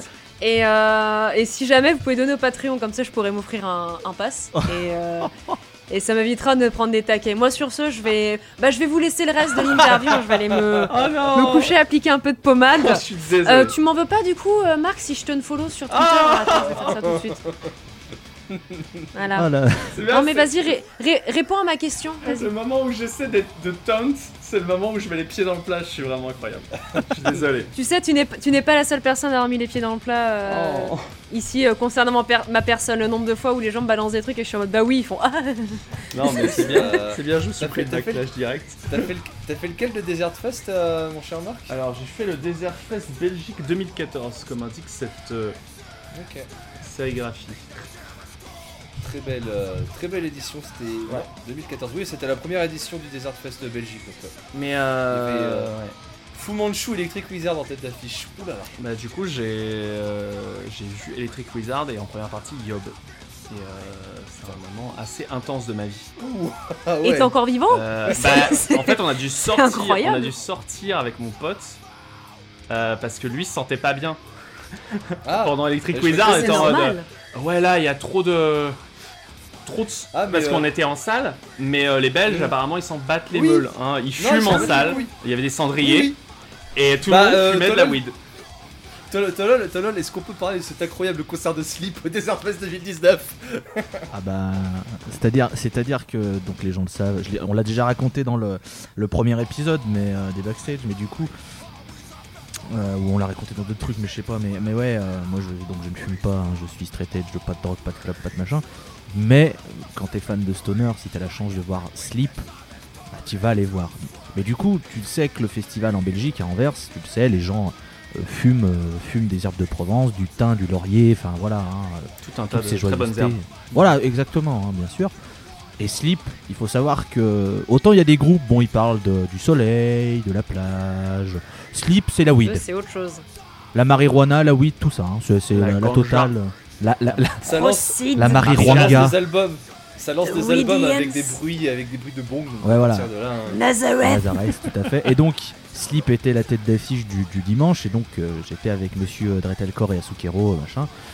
Et, et, premier, et vraiment début, ils arrivent, donc euh, Grand Lars, enfin Larsen, tu sais, une note jouée, machin, avant qu'ils arrivent, et d'un coup, bruit de bong, et ouin, vrai riff. et là, tout, tout le monde, des briquettes partout, de la, ça fumait, mais de partout, machin et tout. Je le savais. Tu, tu- tu- tu vas voir un concert de Sleep, si tu, si tu supportes pas la fumée, et le- tu t'y vas pas. Ça. Non, c'est clair. Donc moi ça m'a fait évidemment rire parce que je connais le décorum et je connais tout ce qu'il y a autour. c'est- pour ça. Mais du coup, euh, du coup oui, le Desert Fest, euh, c'est, on va dire que je pense que il doit y avoir le cadre. Je pense que si tu restes dans le cadre de la salle, je pense que les autorités le savent. Je pense que tout le monde le sait. Oui, je, je pense parce que le premier jour, euh, le premier jour, je crois que ça allait encore, mais au deuxième jour, ils ont carrément mis en fait des cendriers. Enfin, ils ont abandonné l'idée que les gens arrêteraient de fumer en fait, je crois. Non, Ils ont dit bon, on va les sortir, c'est tout. On- C'est un peu genre. Ok, vous avez pas le droit de fumer, mais bon, bah c'est tant pis. En, en- en vrai, je pense, je pense sincèrement qu'ils sont en mode. Bon, vous, vous restez, vous restez dans le truc. C'est de la weed. Bon, allez. On va dire, on va dire qu'on n'a rien vu. Allez, on va dire qu'on n'est pas là. On... Ouais, c'est ça. Tant que ça reste dans. Après. Après, il n'y a aucun problème sur le festival, il n'y a rien qui est remonté, ça a l'air- tout le monde est là dans un bon esprit. De toute façon, tout le monde sait. En fait, le truc, c'est que tout le monde sait. C'est c'est pas genre, il y a un mec Tout qui est caché et qui fume. Tout le monde sait. Mais de Tout toute façon, c'est un concert de, c'est un concert de stoner. Enfin, c'est, Ouais. c'est con à dire, mais c'est la scène stoner. Et la scène stoner, c'est quoi à la base? C'est des jeunes qui se font chier dans le désert, et qui prennent des vieux générateurs et qui fument de la weed et qui boivent de la bière chaude et qui jouent Ça. des trucs euh, tout le temps, enfin tout le temps les mêmes trucs en répétitif et qui sont et qui sont drogués. C'est la scène, elle est comme ça. Et quand bien même t'es straight edge, quand bien même tu fumes pas, moi, même, moi je ne fume pas, je bois de la bière par exemple, mais je ne fume pas. Et bah c'est comme ça et je sais qu'il y aura ça et, et tant pis, enfin tant pis. C'est ok, je suis ok avec l'idée si jamais j'assiste à un concert de Sleep de mon plein gré. Bon, voilà, parce que Sleep c'est pas trop mon truc, mais fait- mais je sais que si un jour je peux les voir, j'irai les voir, mais je sais qu'il y aura cette odeur de weed et je vais juste mode bah oui, c'est c'est comme ça, c'est c'est c'est ça ok fait quoi. partie de C'est l'expérience, ça fait partie du décorum, du folklore, de l'identité de la scène. Ça ouais. fait, il y a que dans les concerts de stoner que tu peux partager des joints avec des individus. Bon, maintenant après le Covid, Alors, tu vas, t'as- plus envie de le faire, mais bon. Faut, faut faire gaffe. Non, euh, The. Prodigy aussi. Mais Ouais. alors, pour revenir sur le, le- Oui. le partage de joints, euh, au Desert Fest, on avait eu la chance de voir un, un groupe belge qui s'appelle Grotto, que je recommande, on recommande le trio de stoner instrumental euh, Elder-like, à peu près, dans l'idée. Et euh, ils jouaient dans les Secret Sessions à Anvers. Effectivement, ils font, ils font ça. Et euh, le bassiste avait dé- décidé de rouler un immense winge qu'il a fait tourner dans le, tout le public. Les Secret Sessions, on est quoi On est une cinquantaine à tout péter dans, le- dans une petite pièce Mhm. Où les mecs en fait jouent euh, pendant une quarantaine de minutes, tu vois. Et du coup, le mec euh, roule un grand winge, tire de là, et après ça tournait dans tout le public. C'était vraiment en mode qu'est-ce qu'on s'en bat les couilles. Mais il avait Ça dit, me surprend pas. Il avait, il, avait, il avait dit, il avait dit, attention par contre, faut le finir vite parce que c'est notre dernière chanson, elle dure 17 minutes. Euh, mais euh, au- effectivement, au Desert Fest, euh, au Desert Fest euh, euh, j'ai vu du coup Yob monter sur scène, le guitariste, je crois. Ce- celui, qui a, celui qui a pas une grosse barbe.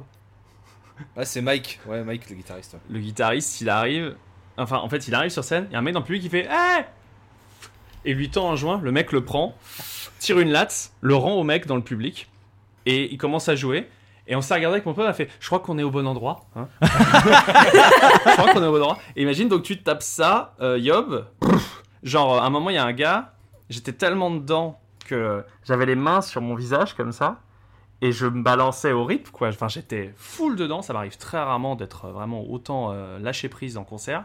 Et il y a juste quelqu'un qui m'a, genre, mis la main sur l'épaule sur le côté. Ça, ça va Mais oui, justement, ça va.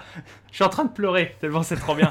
Euh, non, mais c'est c'est mignon comme attention parce qu'on sait qu'on a eu euh, ouais. à qui on fait des bisous qui justement euh, avait expliqué que le stoner, ça, physiquement, ça la rendait malade parce que du Ah, son, etc., elle ne- n'arrivait pas à supporter et qu'il y a eu des les quelques concerts qu'elle a fait, en fait, elle, elle vomissait, elle se retrouvait à vomir et que justement, c'est bien d'avoir des gens dans, la, dans, dans le public qui peuvent te demander genre ça va, tu vas bien, euh, est-ce que Ah, c'est ok, oui. est-ce que tu veux sortir un coup, enfin genre euh, prendre l'air, etc. Et c'est mignon comme attention, je trouve justement de s'inquiéter, de savoir si, si ça va, parce que on en parle peu, on en parle un peu plus ces derniers temps, euh, j'ai l'impression, mais faites attention. hein. Moi, je sais que j'en ai fait, j'en ai fait aucun pour le moment des concerts de stoner, de stoner.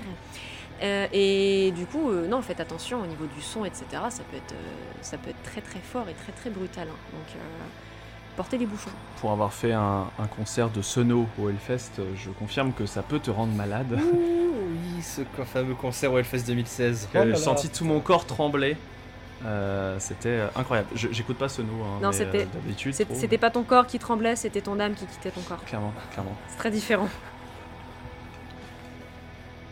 Ouais, c'est c'est compliqué. Et je crois que la même, le même week-end, j'avais eu Amenra. donc- Mais du coup, euh, du coup, avec ce que tu me dis, j'ai l'impression que Yob, pour toi, représenterait bien justement un peu. Ouais. Ça peut être un, un- un des noms que tu peux. Oui.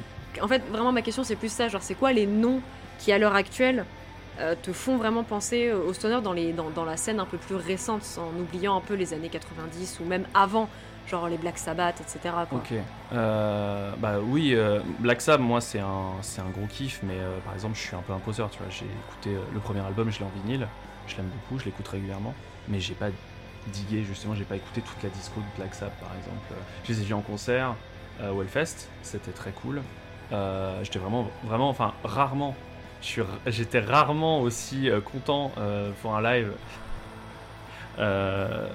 J'ai- rarement été aussi content de, mater un, vieux groupe parce qu'en général tu vas et tu dis bon c'est un vieux groupe je vais aller les voir parce que c'est connu voilà c'est rayé dans ma liste j'ai vu Metallica c'est bon Euh, ils ont pas joué de chansons de Saint-Anger c'est pas grave Euh, que Black Sabbath euh, j'étais vraiment content même si Ozzy est complètement gaga Yob ouais Yob, c'est vraiment un groupe qui, qui est un peu un pilier pour moi. C'est beaucoup plus récent, mais Monolord, bon, je peux pas passer à côté d'un groupe pareil, quoi. Enfin, je suis désolé, c'est pas très original, mais moi, j'ai vu, je crois, leur premier concert parisien au, Ah, au Stone. Gathering. J'ai pris leur, ba- leur backpatch. Ils ne l'ont pas fait depuis. Genre, dans, dans la rue, il y a des gens qui m'arrêtent, Putain, tu l'as eu où ce backpatch en fait Et euh, genre, bah, ils le font plus. Chais Poseur ah non, mais là, franchement, euh, sur Monolord, je suis euh, gros, euh, gros weebs, quoi. Genre, je les ai vus euh, ouais, au Stone Gathering, euh, donc à ces sessions euh, de, au Glazart, donc euh, à Paris. Euh, et c'était incroyable. C'était euh, donc à la sortie d'Empress Rising. hein, euh, je leur ai pris euh, le vinyle, euh, le, le backpatch, euh, ma première veste euh, à patch euh, Doom. euh, chut. C'était euh, avec un gros backpack. Voilà. euh, Toi, le nous montre son merveilleux vinyle d'Empress Rising. mais Dretelcore. Non, c'était Dretelcore. Dretelcore. euh, pardon, excuse-moi. Les deux sont tellement charismatiques que forcément tu les. C'est normal. C'est c'est la barbe. Et euh, euh, mais du coup, euh, ouais, Monolord, euh, Monolord c'est un immanquable. Euh, Monolord, Yob, et si tu m'en demandes 3, et c'est difficile parce que. Ah non, j'ai pas Hein demandé trois, j'ai juste demandé des, des groupes comme ça que tu Hmm. pensais être. Enfin, que dans, dans ta tête, tu peux clairement dire pour moi, c'est des pionniers de la scène. En tout cas, c'est des très Des bons piliers peut-être. de- euh, des Parce que les pionniers, c'est les premiers. hein. Oui. Oui, pardon, Parce que excusez-moi. là, du coup, je vais pas savoir. Parce que j'ai- Non, non, voilà, comme je disais, je connais pas bien. Non, Mais- non, non, mais non, mais c'est moi qui me suis. T'inquiète, euh, mais ouais, en l'occurrence, pour te répondre, euh, les, groupes piliers pour moi, c'est Monolord, Job, en tout cas, c'est dans mon cœur. Euh, après, euh, il y a sûrement plein d'autres groupes que j'aurais envie de parler, mais que soit j'ai écouté un album, mais que tu vois, je suis parvenu, ou des groupes par exemple que j'aime beaucoup comme bah, Stone Jesus par exemple, que j'ai aussi vu leur premier concert parisien français, même dans une vieille cave, et que c'était très très cool. Euh, mais par exemple, Stone Jesus, j'ai pas tellement suivi la reste, le reste de leur discographie. Euh, tu vois, je, je- effectivement, j'ai écouté un nombre incalculable de, de fois Blackwood, euh, qui est une chanson que je trouve absolument dingue, mais qui est très très Black Sabbathienne, quoi, qui est vraiment. Ouais. c'est limite un petit peu de la caricature, mais je la surkiffe. J'aime beaucoup par exemple Stoner Kebab, groupe italien. Meilleur groupe. Meilleur groupe. La chanson Super Doom, je suis désolé, c'est moi, c'est un, un classique. Elle est absolument géniale et je la surkiffe. Mais par contre, j'ai quasiment jamais écouté le reste de leur discographie. tu vois. Gros poseur. C'est bien que tu me parles d'un groupe qui s'appelle euh, Stoner Kebab, puisqu'on va revenir un petit peu sur les noms des groupes. Euh, alors, à Skip, tu t'es euh, moqué, euh, gentiment évidemment, du nom de Mammoth Wed Wizard Bastard. Alors déjà, première question, est-ce que tu veux qu'on te tue maintenant ou on attend la fin euh, de l'enregistrement? Et deuxième question, euh, est-ce qu'au-delà du nom euh, que, voilà, apparemment, il est... hein? Bon. Tu apprécies quand même la musique Euh, de Mammoth de Mammoth with Wizard Bastard. Ouais. euh, Oui. en l'occurrence, c'était pas tellement pour me moquer du groupe. Euh, c'était plus parce que, voilà, effectivement, il y a un peu le, le bingo de. C'est la caricature, quoi, C'est le c'est nom. le nom, c'est la vrai. caricature, effectivement, c'est le bingo de, de- du, du groupe de, Doom. Euh, en l'occurrence, euh, j'en ai écouté et c'est pas ma cam. J'ai un pote qui adore, un pote avec qui j'ai échangé euh, pendant très longtemps sur des groupes. On s'envoyait, pendant la période où on, on s'est mis au Doom et au Stoner, on s'envoyait tout le temps, tous les jours des, des albums. J'écoutais des albums de Doom et de Stoner tous les jours. C'est moins le cas maintenant, je suis beaucoup plus passé sur du black metal, mais ce pote en l'occurrence adore. Euh, moi, j'accroche moins parce que je kiffe plus les voix rocailleuses, je kiffe plus les voix hurlées. Et du coup, le chant féminin euh, un peu éthéré, euh, cet aspect de la scène me- m'intéresse moins et marche moins bien. Même si, tu vois, par exemple, j'ai vu. Non, mais par contre, j'ai vu des trucs comme euh, Acid King. Euh, bah non, Ouais, la, bah, la, la- si, Ouais. il y, a- Oui, il y a oui. une meuf, mais elle Oui, chante, oui, on est d'accord, je dis voilà. pas de la merde. Oui, oui, Non, mais alors là, King, je, alors là, je ne comprends rien. Bah, Je... Acid King, c'est passé, tu vois, je les ai vus au Hellfest, j'ai fait ça défonce, Mhm. mais Mammoth Wizard Bastard, ça a moins marché. Pareil, j'ai vu euh, faudrait que tu. euh, au, au Desert Fest Belgique, j'avais vu euh, Blue Pills, ça m'avait pas. euh, Ouais, mais bon, ça- c'est pas grave ça. Ouais, mais j'avais vu euh, Faudrait- Ja- Jax, euh, Jax euh, South. Ouais, Jack, Jack, Jack Jack, Eh ben, ouais. je suis Ouais. désolé, euh, bah, je me suis un peu fait chier, je suis parti, tu vois, bon, c'est pas grave, euh, particulier, c'est pas, Jack ma cam. J'ai- une question, Marc. mais Est-ce que tu as déjà tenté Windhand? Euh, oui, parce que vous en aviez parlé, euh, et je crois même que pendant, pendant une escale, euh, quelqu'un, l'un Ouais. d'entre vous. euh, Ouais, ouais. Euh, Tolol avait parlé d'un album de Win End et moi je l'avais, euh. Je l'a- je l'a- je l'avais recommandé. euh, je l'avais je crois que je que- du coup, ouais. Et euh, j'ai trouvé ça cool. Ouais, voilà. parce J'ai- que Windhand, j'ai trouvé ça euh, cool. Doria, euh, Je peux pas nier que voilà. c'était cool. Euh, après, j'y suis pas revenu, mais je peux pas Mhm. dire que c'était pas bien. De toute façon, je ne dis pas que Magmot with Wizard Bastard n'est pas bien, c'est juste, je suis pas le. Ouais, tu préfères, tu préfères les voix Je plus, trouve ça- plus de gorge. C'est juste que tu. Je trouve ça intéressant. euh, je trouve ça intéressant que tu euh, que tu préfères les voix rocailleuses et que tu nous cites Yop comme comme un des piliers de Oui, la scène. alors oui, mais euh, j'ai pas dit que j'étais cohérent. j'ai pas dit que j'étais cohérent. Vrai, Et euh, il y a des trucs euh, au chant clair que, que j'apprécierais. hein, euh. En fait, euh, un moment ou un autre, fallait que j'en parle, c'est. Moi, je divise la scène euh, Doom en deux catégories. Ceux qui ont un pistolet bon. chargé. Pardon. Toi tu creuses. J'ai failli dire euh, les, groupes de, les groupes bien, puis les groupes de merde. Et, euh, non, non. voilà, c'est c'est une fin de tournage pour le Team Metal Illustré. Le vrai visage révélé. En fait, c'est Voilà, un mec c'est méprisant. ça votre influenceur métal. C'est ça le mec avec, qui vous avez financé la BD. C'est. C'est à lui que vous avez donné votre argent. Vous n'avez pas quelle honte indignité. Sur une. sur le service Sur un podcast public, public. monsieur. Quelle indignité. On n'est même pas financé. Et là, vous vous exposez gratuitement. Voilà, c'est ça que veulent les Français. Allez, reprenez la encore la parole des maintenant, monsieur Pujadas. Non, alors en vrai, il y a. Complotiste Je, je, je Hein divise. Théorie du complot Pardon. C'est pas. C'est pas rien C'est pas trois personnes On en a branlé qu'ils soient 3 ou 10 millions. Ce qui compte, c'est qu'ils sont aux ordres du, Du pognon. pognon. J'ai beaucoup, j'ai beaucoup regardé la vidéo, je, je- je sais. Euh, Non, pour, pour, pour moi, il y a, il y, a, il y a trois. euh, Pour moi, il y a trois types de. de, de groupes. T'as dit deux juste Non, avant. pardon. effectivement. Oh là là là Vous m'avez achevé. Il est quelle heure là? Ah, c'est... Il est Oh 17h. mon dieu. Oh, c'est pas grave, Euh, ça fait que une heure et demie d'enregistrement et reste une partie. Je veux dire, ça va. euh. ça va. Ça va, Marc? Ça va, ça va. Euh, Non, ce que je voulais dire, c'est. Enfin, je l'ai imaginé comme ça, mais en vrai, c'est pas une vraie catégorie. euh, Enfin, c'est pas, pas une séparation qui est, euh, euh, sérieuse. Mais en fait, je les sépare. Je sépare la scène Doomstoner en deux catégories. C'est les groupes, je dirais, à herbe de Provence, tu vois. Les, groupes vraiment sur la weed et en fait le Doom joyeux, ce que j'appelle le, Doom- joyeux, le, le- Doom. allez, on est là pour se défoncer, fun, tu vois. Et le Doom chiant, qui est euh, ce que j'appelle le Doom Pain of Salvation, tu vois. Euh, les, les trucs, les trucs euh, hyper. bah, chiant, oui. Moi, moi- en tout cas, non. Vous avez le droit d'aimer. Mais moi, en fait, c'est pas du tout mon kiff, ça me fait chier. Et pourtant, j'ai une, un des groupes qui m'a fait amener, euh, qui m'a amené dans la scène Doom, c'est Panthéiste. Comme quoi, je suis toujours très incohérent. Un groupe avec euh, Funeral Doom hyper cliché, euh, des claviers, des orgues, des trucs. Je, pense que le groupe a splitté depuis, je suis pas sûr. Mais euh, et, en fait, c'est vraiment une catégorie de Doom qui me plaît moins. Et je préfère vraiment le côté fuzz, le, truc assez cliché en fait, quoi. Et c'est pour ça que je préfère des monolords à des groupes plus solennels, quoi. Voilà, c'est le côté très solennel et très et très et parfois quand ça quand ça lorgne sur le un peu mystique, ça peut marcher comme avec du Wolvenest. Parce que Wolvenest, par exemple, moi, ça me met une claque. Enfin, c'est ambiant, c'est très euh, angoissant, mais c'est pas ennuyeux.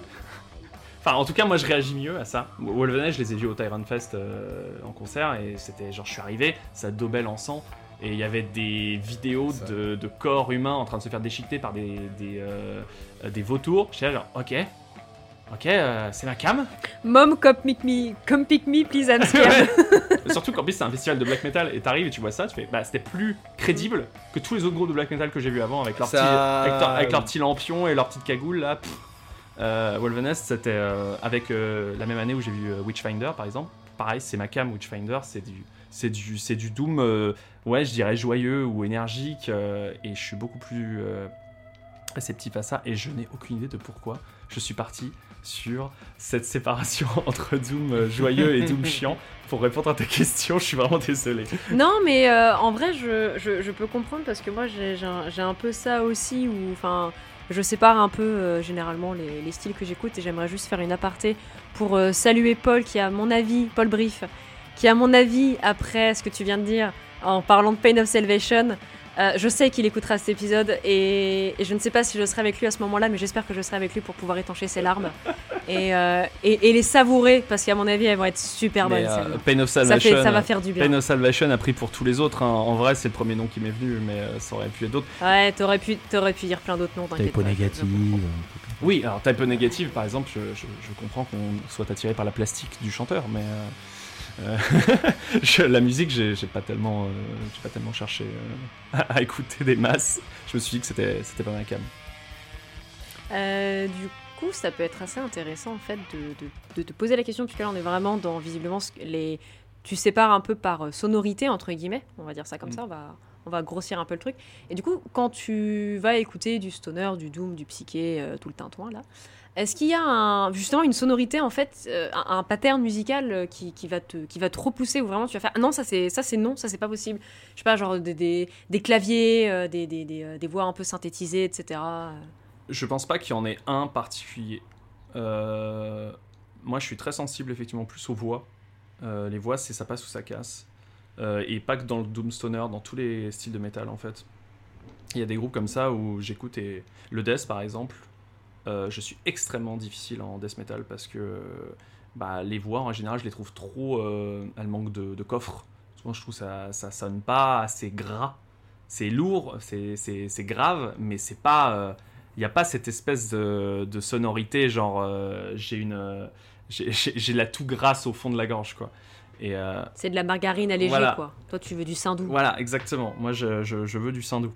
Et, euh, et, c- et ça va souvent déterminer si j'aime un groupe ou pas. Euh, et pour le stoner, le doom ou le sludge, c'est aussi souvent le cas. Euh, surtout en concert. Euh, tu vois très vite si ça va te, faire chier ou pas, si, le chanteur il, tient la route ou la chanteuse tient la route. Et non, les claviers, je suis pas, suis pas hostile. Moi, du moment que, du moment que ça sonne, je, l'ai pas. Je en plus, je suis pas musicien, donc j'aurais bien du mal à te dire le truc qui marche. Euh, mais par exemple, tu, tu parles de, de voix déformée. euh, bah effectivement, j'écoute du Yob. euh, le gars, il, il sniffe de, il sniffe de l'hélium sur certaines chansons. Il y a aucun souci. Donc on a déjà spoilé, mais la chanson d'après que je compte vous passer, c'est du Green Lung, Green Lung. Green Lung, il y a du clavier. Et en l'occurrence, je pense que je suis peut-être pas particulièrement attiré par le clavier, mais sur Green Lung, justement, je trouve que ça sonne très très cool. Il y a une espèce de vibe très euh, épique, un peu euh, fantasy, euh, médiéval fantasy qui, bizarrement fonctionne sur moi, alors que peut-être que ça aurait pas marché avec un autre groupe. Mais par exemple, il y a pas longtemps, je suis tombé sur un truc qui s'appelle Gore Flush. Je sais aucune idée de comment ça se prononce. Mais c'est un groupe qui fait de l'électro doom. Et je, alors, j'ai hésité à vous le faire partager, mais écoutez, vous pourrez en faire une review un jour. Je vous l'offre. c'est de l'électrique, alors électric rock, euh, dark synth, euh, doom, euh, doom synth. Et en fait, c'est, euh, je sais pas si vous voyez ce que c'est que Combi Christ. C'est du, C'est c'est ouais. Monolord qui aurait fait un enfant avec Combi Christ. Ok. Et c'est euh, hyper. Enfin, c'est pour faire la fête. C'est genre. Il y a des, des énormes beats. Genre. euh, des partout, des énormes Pardon, j'ai 5 ans et demi. des énormes beats. La beat Comment ils ont fait pour faire des beats en chanson C'est incroyable. Et tu sais que quand c'est dépendant de, de comment tu cries, tu peux faire une beat sur Audacity. Ah oui, c'est vrai. C'est bien parce que c'est vrai que l'épisode était déjà pas assez long, merci. Désolé, mais c'est pas moi, c'est lui, il a parlé de beat. Moi, ça me fait rire. Non, mais je l'ai je l'ai balancé avec beaucoup trop de.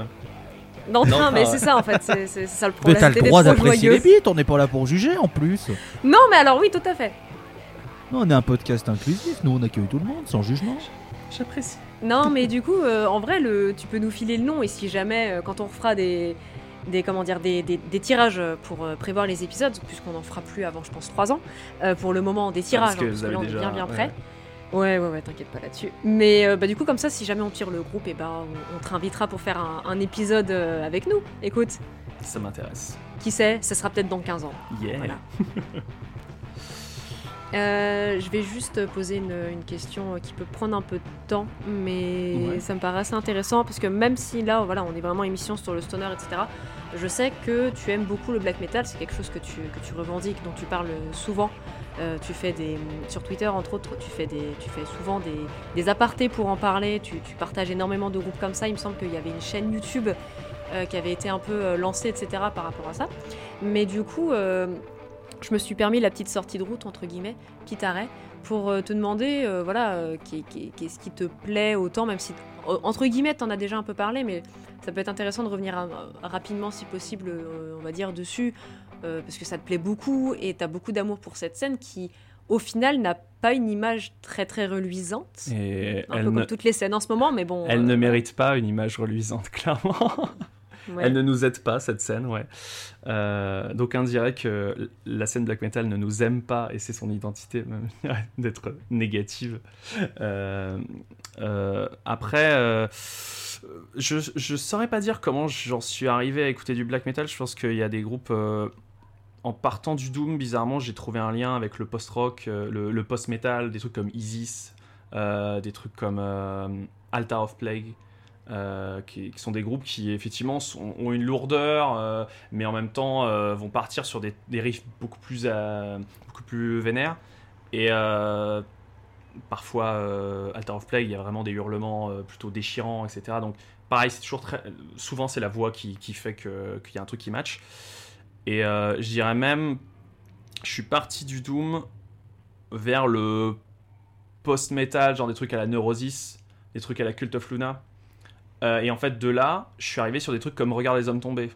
Et les premiers albums de Regarde les hommes tombés, c'est du black metal français, mais en fait, euh, au début, c'était classé sludge, euh, c'était classé post-metal, post-black metal.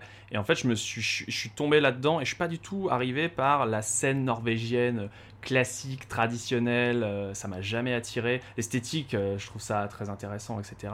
Je la réutilise, j'en joue quand je m'éclate à faire du graphisme. Mais euh, musicalement, euh, enfin, ça m'intéresse pas d'écouter un groupe euh, fait par des néo-nazis de 15 ans dans leur cave enregistré avec un micro Logitech, quoi. En, fait, il y a des groupes qui m'intéressent comme ça, hein, euh, mais euh, eux, par exemple, ne m'intéressent pas trop. Euh, euh, Il y a un petit côté. euh, en, en plus, c'est même pas idéologique, hein, c'est vraiment pas. euh, J'aime pas ces groupes parce que c'est des nazis, c'est vraiment parce que ça m'a jamais euh, intéressé. Je suis arrivé par, euh, par le black metal, euh, par une scène qui est beaucoup plus jeune et qui a d'autres influences et notamment des trucs. euh, euh, regarde les hommes tombés, ils ont des backgrounds dans le dans le hardcore par exemple aussi. hein. C'est complètement, euh, c'est des groupes qui sont beaucoup plus euh, intéressants musicalement que que la que, les premières vagues. Je sais que des gens seront pas d'accord avec ce, que je dis, mais moi en tout cas ça marche mieux sur les nouveaux groupes. Des trucs comme Déluge, des trucs comme Sordide, qui est un groupe je dirais anarchiste mais français de black metal qui lorgne sur le doom, sur le sludge, qui a vraiment des sonorités super intéressantes. Et euh, après, une fois que tu es rentré dedans euh, via le doom ou le post-metal, ben en fait, tu t'attaches à des nouvelles sonorités qui sont par contre, elles, bien black metal. Et de là, en fait, bah, du coup, tu, tu- développes de nouveaux goûts et du coup, tu vas voir d'autres groupes. Et en fait, comme, comme euh, je sais pas, que tu t'accroches à une branche, puis à une autre, et, ainsi de suite, et tu te retrouves à écouter des démos euh, de 15 minutes euh, dégueulasses euh, d'un groupe anarcho-punk suédois, j'en sais rien. Enfin, c'est grave, il faut faire attention, ça peut aller très vite. et, à, dérive. et à la fin, tu te retrouves effectivement à, avec des, euh, des, des camarades de la scène black metal française, mais aussi euh, européenne, et même, euh, je crois qu'on est avec des Grecs, euh, des Italiens. euh, je veux pas dire de bêtises, euh, je connais pas tous les membres du, effectivement, de, de la chaîne euh, antifasciste black metal dont tu parlais. Antifasciste Black Metal Network, ouais, qui est effectivement une. On m'a contacté pour créer une chaîne et on publie des, bah, des nouveaux groupes euh, de black metal, mais ouvertement pas nazis, vu que c'est.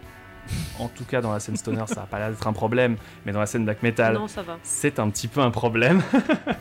Nous, on est des drogués, on n'est Voilà. pas des Il nazis. n'y a pas de, ça il y a pas de national-socialiste doom metal. Euh, il y a par contre un national-socialiste black metal. Donc, euh, le doom, je pense que vous êtes plutôt safe. Si, si vous vous posez la question, ouais, on a eu, bah, je crois, c'était début 2020 avec euh, avec le colotte du mec de Stone Enemy Oui. of Doom qui était en finale un énorme connard et que toute la scène, c'est que toute la scène, c'est désolidarisé, Alors, non. désolidarisé. Pas Oui, tous. bon, Désolidarisé presque tous. peut-être. Pas tous. Oui, dé- Bah, merci, malo- merci. malheureusement, certains Oui, voilà. groupes que j'aime beaucoup a fait Ah ben non, nous c'est juste la musique, hein, on s'en fout. Voilà. Classique. Mais, Et, euh, euh, Space oui. Slug, vous m'avez déçu, mais, c'est Mais pas oui, grave, la, la plus- que la plupart que la plupart des groupes du stone, que la plupart des gros groupes de stoner, en particulier Truck Fighters, c'est euh, a dit ouais non en fait euh, ce, ce, gars-là on cautionne pas ce qu'il a fait, ça fait plaisir. Ouais, c'est- ça, c'est cool, un beau message. Et euh, Mm. justement, ça va de pair avec ce que, ce que, tu, ce que tu disais avant, André, dans, dans notre interview. C'est moi, quand je dis vouloir faire un peu bouger les lignes, c'est aussi en prenant des positions Ouais. comme ça. Quand des groupes le font, Mm, c'est ça envoie un message. Et en fait, ça fait, si d'autres le reprennent, ça fait un effet de masse. Et en fait, c'est comme ça C'est qu'on influence toute une culture, tout un, toute une scène, pour le mieux, je dirais. Euh, et c'est ce qu'on essaie de faire, euh, moi, ce que j'essaie de faire dans la scène métal au niveau des personnes, mais aussi du coup la chaîne YouTube euh, Black Metal, c'est aussi pour essayer de donner une autre image du black metal, ou en tout cas savoir Mhm. que on dit clair. souvent euh, ouais non mais euh, les groupes euh, anards de gauche, juste il y a de la politique mais ils sont pas bons. Et en fait c'est pas vrai, il y a des très très bons groupes euh, et, et on essaie de les mettre en avant. C'est beau. Terminer sur une euh, petite question euh, à laquelle tu as rapidement répondu déjà au final, Mhm. mais peut-être que tu as un autre nom en tête. Euh, on va terminer sur est-ce que tu aurais une petite pépite de Doom, du coup, si c'est vraiment le style. Oui, ou sludge ou stoner. Hein, plus. enfin, Ou autre, hein, mais je pense que dans ma tête, j'ai l'impression que ce sera une réponse un peu typée Doom. Après, si c'est autre chose, c'est- bénéf aussi, hein, mais voilà, une petite pépite, un truc que tu as découvert récemment, euh, ta dernière claque, euh, je sais pas, euh, le truc qui t'a vraiment scotché dernièrement et que tu pourrais nous recommander à nous et puis euh, l'audience du coup qui nous écoute. Bah alors, je te, je te parlais tout à l'heure de Gorflesh. Ah, G-O, tréma R, espace FL en majuscule SH, tu vois. Essayez de prononcer ça correctement. Euh, qui est vraiment original. En l'occurrence, euh, dans, dans le Doom, il y a un côté vraiment. euh, Enfin, j'ai envie de danser toute la nuit là-dessus, quoi. Euh, mais en termes de, grosses claques récentes, il y a euh, mais un groupe qui sera très très difficile d'accès parce qu'on part sur du doom vraiment très abrasif, très très abrasif et à la limite de la noise, c'est euh, c'est Body Void. Euh, Body Void qui est un groupe anard euh, qui a fait un live au Roadburn, euh, le, le Roadburn en ligne, hein, mais ouais non c'est un groupe euh, vraiment que j'aime beaucoup. C'est pour ça que Dretelcore hochait la tête Ouais, en fait. ouais. Parce que vu que c'est notre Jean-Michel Rodburn ici. Ouais, Body Void, très très cool. ouais, très à gauche, LGBT. donc c'est enfin, aussi pour ça, moi, à force de chercher des groupes politisés, forcément, je suis tombé alors, sur des trucs à chier. Hein, T'as beau être politiquement très mature, balancer des trucs à tout va. si tu fais pas de la musique, tu fais pas de la musique. En l'occurrence, Body Void, c'est vraiment des trucs que je surkiffe à la. euh, des trucs à la euh, bottom of the. euh, chain in the bottom of the ocean, ou culte of occulte pour, euh, pour les Français, quoi. C'est vraiment des trucs. euh, euh, des chansons d'un quart d'heure où ça hurle H24 euh, et euh, avec des gros gros riffs très très lourds. Ouais, ça, euh, Body Voice, c'est un gros kiff. Ville Créature aussi. Pareil, dans des, dans des groupes euh, engagés, LGBT. Euh, Ville Créature qui a, qui a bien fait parler d'eux récemment, euh, un duo. euh, Très belle pochette, ok. non. belle pochette, je trouve. Ah, t'aimes pas Pas, écoute, euh, je respecte, hein, euh, on est là dans le respect et dans le non-jugement, mais je, la, la pochette, de- on est bien d'accord que la pochette de Veil Creature, c'est une personne qui vomit des verres. Oui. Ouais, donc c'est bien ça. Ah, mais je trouvais ça, moi je trouvais ça original euh, par rapport à ce qu'on a l'habitude de Ah, voir. alors euh, par contre, c'est sûr que quand tu la vois, tu l'oublies pas. Oui. Ça, Ah, moi je la trouvais très jolie. Merci. Enfin, au, niveau des, au niveau des couleurs, je trouve ça joli. Après, je dis pas que c'est euh, c'est genre imparfait, mais les, les couleurs en tout cas, c'était c'était assez joli. Et effectivement très original. Et, et j'ai failli vous en proposer, mais euh, c'était quand même assez. euh, euh, je trouve euh, Ville Créature, des fois, c'est un peu chaud. Euh, c'est un peu difficile comme, euh, comme Zik. Euh, bien plus accessible que Body Void, mais, euh, mais voilà. Et euh, sachez que le vinyle existe avec justement cette magnifique couleur bleue et rose, donc drapeau trans. Il existe en splash, euh, super beau. voilà. Mais ouais, il y a ce genre de, ce genre de bail. Moi, c'est par exemple des groupes comme Forn. Forn, très bah, caverneux, vraiment des groupes qui, qui, qui m'ont marqué. Et en ce moment, je disais tout à l'heure que j'aimais pas le death. Mais je me mets à écouter du death en passant justement, en agrippant la branche. Je suis sur la branche de, des bois bien crades caverneuses et des riffs lourds, et hop, j'attrape le Death Doom là, et hop, et euh, on prend une autre, euh, une autre branche, et je pense qu'un jour je vais finir par aimer le Doom, euh, le Death, pardon. en passant justement par, par ces groupes un peu entre les deux, qui ont des riffs très très lourds, qui sont un peu ouais, entre Doom et Death. Des trucs comme Total, Total Ruin ou, ou Mournd. Je sais pas si, enfin, je, je, je, vous enverrai ce genre de trucs, même si c'est voilà, c'est pas aussi accessible que, que, que d'autres groupes. Euh, ou même des trucs comme Crust euh, ou 1914 qui sont des groupes qui font du Doom et du Black. Qui est, qui est vraiment des, des, trucs très très. Ah, je te vois faire la tête, hein, euh, Tolol, mais je te Moi, je, les, je, les, je, les, écouterai avec plaisir, hein, vraiment. Encore une fois, c'est deux de mes styles. Je, suis hermétique au Black et au Death, je peux pas. J'y arrive ah pas. ouais, moi aussi. c'est vraiment tout un pan où je sais que je, je, peux pas. Peut-être plus tard, hein, je ferme pas la porte, mais là, je sais que pour le moment, c'est vraiment des, des, des, styles que je. je, je, voilà je ne juge pas. Quand j'avais 15 ans, je disais euh, le black metal, c'est juste des mecs qui hurlent sur une boîte à rythme. Et aujourd'hui, c'est 95% de ma playlist. Euh, oui, mais est-ce que c'était foncièrement faux? Non C'était vrai. À l'époque, à l'époque, c'est vrai que les groupes que j'écoute maintenant n'existaient pas. Et les autres, les groupes à, l'époque étaient, étaient, à chier, oui. Jeune mais lucide. Euh, bah, écoute, du coup, euh, du coup, je pense que je pense que ça va là-dessus. On a, on a, terminé. Euh, on va pouvoir passer à la partie de Tolol, mais avant ça, tu nous as déjà un petit peu parlé du groupe hein, dont tu vas passer la chanson. C'est Green Lung, mais c'est quelle chanson exactement? Alors, c'est la chanson de leur premier album qui s'appelle Wood... l'album c'est Woodland Ritz. Woodland Ritz. Woodland Ritz. Ah, c'est compliqué. C'est du stoner britannique et la chanson c'est Let the Devil In. Let the Devil In. Eh ben on va écouter ça tout de suite.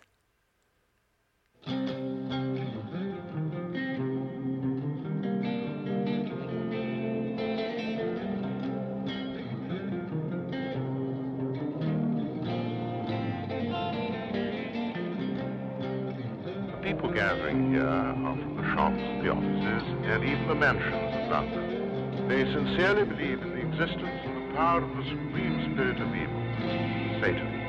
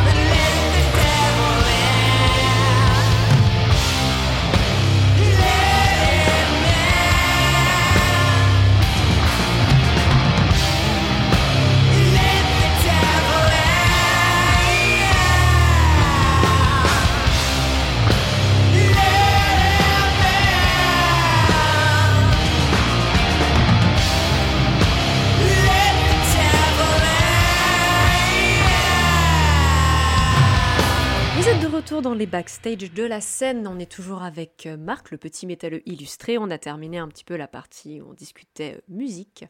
Et là, on va passer à la dernière partie, donc la partie de Tolol. Et Tolol, je te passe le micro virtuel en te touchant la main. C'est bien agréable. Ouais, je sais. Ouais, bon, moi, c'est la partie là où on est plus, euh, plus tranquille, quoi. hein, pas de pression. euh. Déjà, merci d'avoir passé Green Lung, ça fait plaisir. C'est un groupe euh, très, très, très sympathique, bien apprécié ici. C'est Mhm. plutôt, plutôt Mhm. cool. On attend un prochain album qui arrive cette année euh, avec euh, impatience. C'est un coup, il sera déjà sorti. Quand est-ce qu'il sort le prochain album de Green tiens C'est du préco euh, Day One hein, pour moi. Ah oui, oui, bah, pareil, un Black Harvest. Et, euh. et, euh, et clairement, Ah bah, c'est un exemple même de groupe qui a une super bonne direction artistique.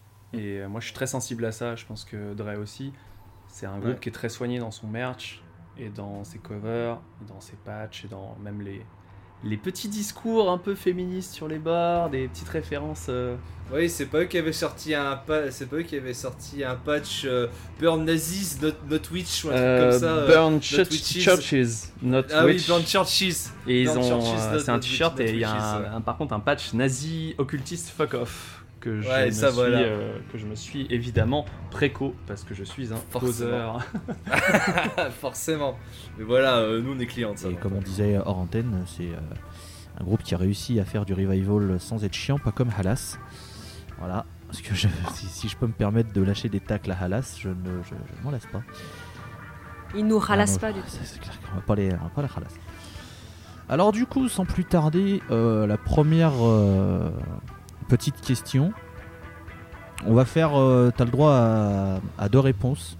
Un avec des vivants et un avec des morts. Quel groupe tu aimerais former? Vraiment, t'as le choix avec tous les musiciens du monde. La formation que tu veux, c'est-à-dire le nombre de membres que tu veux, euh, voilà. Et du coup, quel groupe avec des personnes vivantes et quel groupe avec des personnes mortes? Parce que bon, on va essayer de garder une timeline qui cohérente. Donc, voilà, allez, à dans, une demi-heure, bisous. ouais, grave, grave. Euh, super dur. Super dur parce que, comme je disais avant, euh, j'ai vraiment pas une mémoire euh, des noms de chansons, mais encore moins des musiciens. Donc, ça va être compliqué. Fou. Non, mais en fait, c'est super dur parce que je connais pas de musiciens. les noms des musiciens, je les connais pas. Donc, je vais. Si, euh, si je voulais répondre à, à ta question, en fait, je ferais plus des mix de groupes, Non mais tu peux, hein, tu vois. ça marche. Hein. Et, euh, et- mais limite, c'est presque des super groupes qui existeraient déjà. Quoi. Je sais que par exemple, j'adorerais effectivement un, un super groupe entre, entre des gens cool, genre euh, euh, moi je pense au side project de.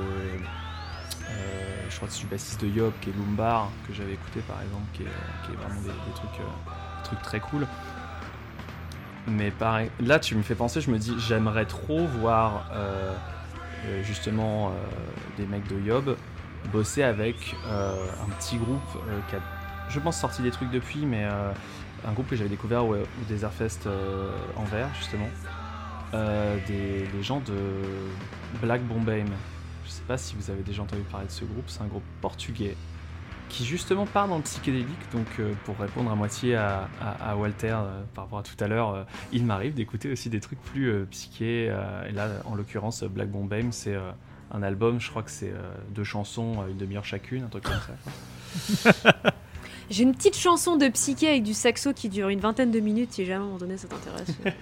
Alors le saxo, le saxo, ça peut me vriller par contre. Tu vois, tu cherchais. C'est incroyable. Je vais répondre à tes questions pendant les, pendant les, les- la réponse de. Non, ne réponds pas s'il te plaît, mon cœur. Le saxo, ne ça peut pas. vite me faire vriller. Non, ne réponds pas. Ah Aïe aïe aïe. Je pense à Hello Vinyl qui doit être en train de hurler de chez elle. Je l'entends. Donc je ne te parlerai pas de Solar Corona, c'est pas grave. Très bien, très bien. Tant pis. Je vais continuer. Euh, mais du coup, ouais, euh, Black Bombay que j'avais découvert au, au Desert Fest et qui, euh, ouais, non, je corrige, hein, c'est Africa 2. En plus, il y a une chanson qui s'appelle Africa. Euh, Africa 2 qui dure 16 minutes et Arabia qui dure 18, 18 minutes. Tout ça en psyché, euh, super, super intéressant. J'aimerais bien voir ce que ça donnerait de mecs, des mecs comme ça, les faire bosser avec des, des- des- un peu des tauliers comme Yob. Euh, ça serait vraiment des, des trucs super intéressants. Ouais, très bien. Ça me va comme réponse, hein. Pas non plus. euh, Ouais, des, des gens, euh, des, des- voilà, des gens vivants. Mais les gens morts, moi, les gens morts, euh, pff, Ils sont morts, ils quoi. sont morts, c'est de la vieille musique, c'est pour les boomers. Euh, non, mais en, en plus, je- non. non, en plus, en plus, en, en plus, j'en ai pas tellement parlé, mais tu vois, je te dis, j'écoute du, Johnny j'écoute du, du black metal, euh, j'écoute euh, des trucs, euh, des trucs hyper doom, euh, bresson, etc. Mais euh, j'aime aussi le rock euh, classique, j'aime le blues et des trucs comme ça. Euh, Johnny Quel enfer. en vrai, le pénitencier, il est pas si mal et j'aime bien ça. C'était une blague. hein. Moi j'aime bien sa, sa version du pénitencier. Et la septième. Et ben encore une fois. sur la septième. Poè- Et poème sur la septième. Ça a vraiment existé? Vraiment Non mais, on va- va- faut qu'on se mette d'accord. Tout le monde aime ce morceau à cause de Crost. C'est pas parce qu'on l'aime au premier. Oui. Oui mais euh, oui mais même je trouve qu'il y a une espèce Ah, mais de c'est une vraie vibe, euh, chanson incroyable Oui, il s'appelle. Poème sur la septième. C'est une vraie chanson. Ouais, Ouais. mais, c'est- c'est- mais le truc c'est que c'est pas lui qui l'a écrit, évidemment pas lui qui l'a composé vu que c'est la septième de Beethoven. Mais euh, Bah, De toute façon, il a rien écrit, hein, Johnny. hein. Oui, en fait, c'est c'est un vrai qu'il a chanteur. rien C'est écrit. pas un parolier ni un compositeur. euh. Ce qui est pas un, Par contre, qu'est-ce qu'il a détourné Ouais, ouais. Je te rappelle que dans les- années 50-60, il y avait une chanson qui venait d'Angleterre ou des États-Unis. C'était le premier qui la reprenait qui avait gagné. hein. Tous. ils- Non, non, non, non, mais je, par- je parlais pas que de chansons. hein. Quoi? Qu'est-ce qui... Non, je disais juste Johnny, qu'est-ce qu'il a détourné? Ah oui la Suisse, Euh, la Belgique, oh, on ne sait plus. Un peu pas. C'est un c'est un c'est un enfant du monde. C'est Tal. c'est un enfant du monde. Euh, Est-ce est-ce que tu fais, tu fais de la musique euh, vraiment Enfin, t'as as appris l'instrument, etc. ou pas du tout? J'aimerais beaucoup, mais non.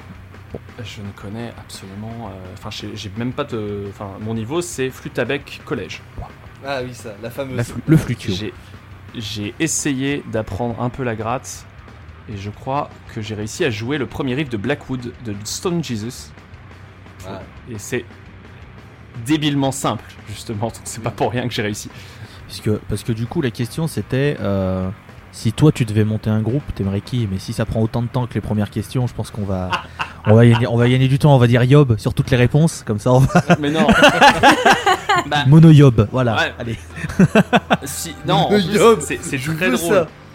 C'est très drôle que tu poses cette question parce que, en l'occurrence, j'ai souvent des envies de créer des groupes alors que je ne sais absolument pas faire de musique. Et, et je pense aussi que c'est parce que je suis graphiste et que je me dis, ah ouais, mais il y aura un concept autour de ça et les prochaines ça serait Mm. comme ci et le logo il pourrait être comme ça. Et c'est pour ça que souvent je me dis que ça serait cool que je me mette à être vraiment graphiste euh, pour des groupes parce que j'ai effectivement beaucoup de- de- d'inspiration et, et d'envie là-dessus. Si ça me ferait bien kiffer de faire un groupe, mais euh, après aller voir, euh, enfin, que- prendre quel membre de quel groupe, etc.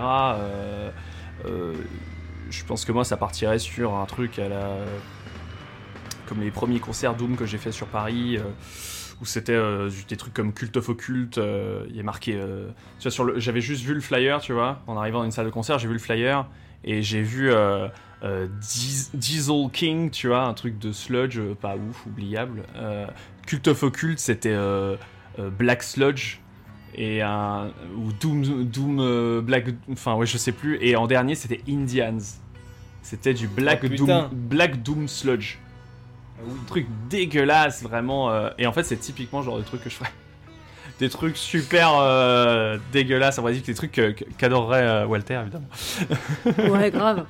tu m'enverras la démo. elle tombera dans Je dans te- mes spams Je te dirai pas où elle terminera, mais à mon avis, t'as une petite idée, quoi. Eh bah, attends. ouais je pense qu'on s'oriente là-dessus ouais Euh, c'est quoi le groupe que tu aimerais? Tu vois, demain on te dit vraiment, t'as un concert, c'est ton dernier. Après, c'est terminé, t'as le droit de. T'as un groupe. Quel groupe vraiment tu te dis, allez, c'est celui-là, c'est mon dernier concert, euh, machin, je, je vois celui-là. C'est bien parce que. À chaque question, euh, il doit être. Oh, ils me font chier. Ah bah, Pourquoi je suis venu non non non là en l'occurrence c'est pas euh, là j'ai plein de groupes justement qui me viennent en tête c'est pas le problème euh, par exemple de la question d'avant enfin des questions d'avant mais euh, ce serait difficile parce qu'à la fois euh, j'aurais euh, des envies de, de trucs super cultes ou que t'as jamais pu voir mais qu'en fait si c'est euh, pour voir euh, Black Sabbath une dernière fois euh, au Stade de France et euh, au secours, euh, je, vais, euh, je, vais me faire marcher dessus et je vais pas du tout passer un moment. Euh, en l'occurrence, je crois que je partirais sur un truc hyper simple. Ou si j'avais le choix, limite, ça serait presque revivre un souvenir, tu vois, dans le sens où euh, un des meilleurs, enfin les meilleurs concerts que j'ai fait, c'est ceux où j'arrive à arrêter de réfléchir, tu vois, où tu te lâches complètement. T'arrêtes, euh, l'anxiété s'évapore. Et moi, je suis, comme je l'ai dit, je suis quelqu'un d'extrêmement anxieux. Le moment où tu oublies et t'arrives juste à kiffer la musique, tu te lâches et tu, bouges ton corps et t'arrêtes de te dire que les gens vont peut-être te regarder chelou, tu vois. Et j'ai la dernière fois que j'ai eu ça, c'était un concert de Witchfinder dans une salle exiguë au possible. Euh, et on a réussi à se faufiler à l'intérieur, parce que c'était au Tyrone Fest, encore une fois. En fait, on a réussi à se faufiler à l'intérieur et j'étais juste derrière, au fond. J'ai même pas vu le groupe. J'étais euh, derrière les portes de sécurité de sortie. Et il y avait juste moi et ma meuf. On, limite, on se regardait dans le blanc des yeux parce que tout le monde regardait la scène, nous on la voyait pas. Et on a juste euh, kiffé le moment. euh, C'était un, un instant très intime et extrêmement euh, agréable. Et bah, du coup, ça serait Witchfinder, par exemple. Tu vois. Les, Clermontois. Voilà, Alors, tu vois, ça ne sera pas un Jimi Hendrix ou, euh, ou euh, whatever. C'est euh, ce moment-là était parfait et il me suffit. J'accepte de mourir après un moment comme ça. N'hésitez pas à soutenir les petits groupes français. euh, Bandcamp, tout ça, on vous le rappelle. hein, euh, très important. Euh, du coup, voilà, question, question qui va te permettre de, de, de déblatérer sur plein de choses que tu aimes bien, puisqu'on va parler un petit peu des pochettes, etc. Euh, quel est ta ou quelles sont tes, si t'en as plusieurs, pochettes préférées? C- Celle vraiment où t'as eu un, un- un coup de foudre stylistique, euh, où tu t'as fait putain, ok, celle-là elle est vraiment, vraiment stylée, euh, sa mère, tu vois. Alors si t'en as pas qu'une et que t'en- as 3-4, vas-y, hein, n'hésite pas. hein. Mais voilà, celle, celle où Euh, vraiment t'as eu euh, le flash. Hmm, bien sûr. Euh, là, effectivement, il y en a plusieurs qui me viennent en tête. Je, je vais pas vous faire l'affront de citer Baroness parce que bon bah ouais c'est super joli, euh, tout le monde le sait, c'est euh, à la limite je préfère les pochettes à la musique. Non je déconne. non non non je déconne, je déconne. Calmez-vous, calmez-vous. On arrête, on arrête. Vous ne le voyez pas mais. Clément, Clément, Walter, Clément, Walter a sorti un, un pistolet. Je... ah secours J'ai une à c'est tout ce que j'ai à à la, caro- à la euh, carotide. Bah attends, j'ai un coupe-ongle aussi. Euh, Fais gaffe. Non, euh, non, non, en plus, j'ai, pour, pour être plus sérieux, j'ai vu Baroness en acoustique au Hellfest. Je, je- Enfin, c'était incroyable. Oui Et vous y Oui. étiez, vous y étiez et on ne se connaissait pas. C'est trop bête. Il y avait, une meuf qui était en train de, de faire de- du tricot, d'ailleurs, à côté, assise sur une chaise Quoi de camping. Et je trouvais que c'était un moment. euh, voilà, c'était assez in- incroyable. Mais c'est vraiment, c'était vraiment un très beau set. Mais voilà, Baroness, c'est évident, on y pense tout de suite parce que bah, les pochettes sont superbes. C'est aussi ça qui m'a fait m'intéresser à Gvelertak d'ailleurs, parce que bah, c'était les, les pochettes de Gvelertak, c'était euh, euh, c'était le même artiste. Euh, non, vraiment, en pochettes qui m'ont mis une claque, c'est les pochettes de Conan. Franchement, on est. euh, Conan que j'ai aussi vu euh, au Desert Fest. Je me demandais quand il allait, je, je me demandais quand il allait arriver le nom de Conan vu que t'es Ouais. fan de Doom. Ah, ça. Ah oui, ben, Conan j'aime beaucoup. Ouais. euh, j'aime beaucoup, je les ai vus plusieurs fois, notamment, euh, notamment sur Paris, mais aussi au Desert Fest. Et les pochettes, je, je trouve qu'il y a un très bon taf. Mais Conan, ouais, l'artiste, je l'ai plus en tête. Mais euh, il y a une époque, en fait, j'avais tellement kiffé euh, justement Baroness ou euh, Conan, ou même les pochettes d'Ayat God. Je sais que c'est peut-être pas un exemple particulièrement. euh, c'est pas beau, mais euh, artistiquement, moi, il y a des trucs, ça, ressemble à du dada, ça me fait penser à des références que j'ai euh, voilà, d'histoire de l'art. Et j'aime assez. Enfin, c'est cohérent d'avoir des montages un peu crades, des découpages, des trucs déglingués sur une musique qui est, dégueulasse, hein, il faut bien dire, et que j'adore. J'adore Ayat God. Mais à tel point, j'avais tellement kiffé ces pochettes-là que j'ai presque voulu monter une chaîne YouTube pour juste parler de pochettes d'albums euh, et de, surtout de charme graphique global de, groupe. Euh, de dire bah ce groupe là par exemple c'est un exemple pas seulement parce qu'ils ont une belle pochette mais aussi parce qu'en fait c'est toujours le même artiste du début jusqu'à la fin. Donc il y a une cohérence globale euh, et un univers graphique qui est cohérent. Et moi j'aime beaucoup. Il y a très peu de groupes qui s'y tiennent. Je parlais de Greenlung qui est vraiment pour moi un exemple de groupe qui voilà qui est cohérent et qui, se tient en termes de qualité c'est peut-être parce que j'étais marqué par euh, mon premier album que j'ai acheté de metal, c'était euh, Dance of Death de Iron Maiden. C'est la, la, la cover en C'est la 3D pire. moche. C'est- Voilà. C'est peut-être ça qui m'a choqué à vie. Mais tu sais c'est quoi l'histoire de cette pochette? Alors, absolument pas. C'est parce que en fait à la base, euh, à la base comme tout, comme tout un peu tout le monde, tous les fans d'Iron Maiden le savent, le- l'illustrateur normalement l'illustrateur jusqu'à je crois les derniers les derniers albums avant le, le retour de Bruce Dickinson c'est Derek Riggs. Et euh, ensuite, en- ensuite, ils ont trouvé quelqu'un d'autre dont j'ai oublié le nom. Et le truc qui s'est passé pour la cover de Dance of Death, c'est que le mec, justement, ils ont employé quelqu'un qui, euh, faisait, qui faisait sa composition avec des personnages en 3D. Sauf qu'en fait, il a un peu, dé- sauf qu'en fait, Terrible. il a un peu dépassé, il a, il a un peu dépassé euh, la deadline. Et Iron Maiden me dit, eh ben non, on te laisse pas le temps de finir la pochette. Et donc du coup, ils ont pris cette pochette qui était pas finie. Parce que, parce que, parce que C'est parce que c'est exemple- pas une pochette, c'est un mock-up en fait. voilà, c'est un mock-up totalement. C'est horrible.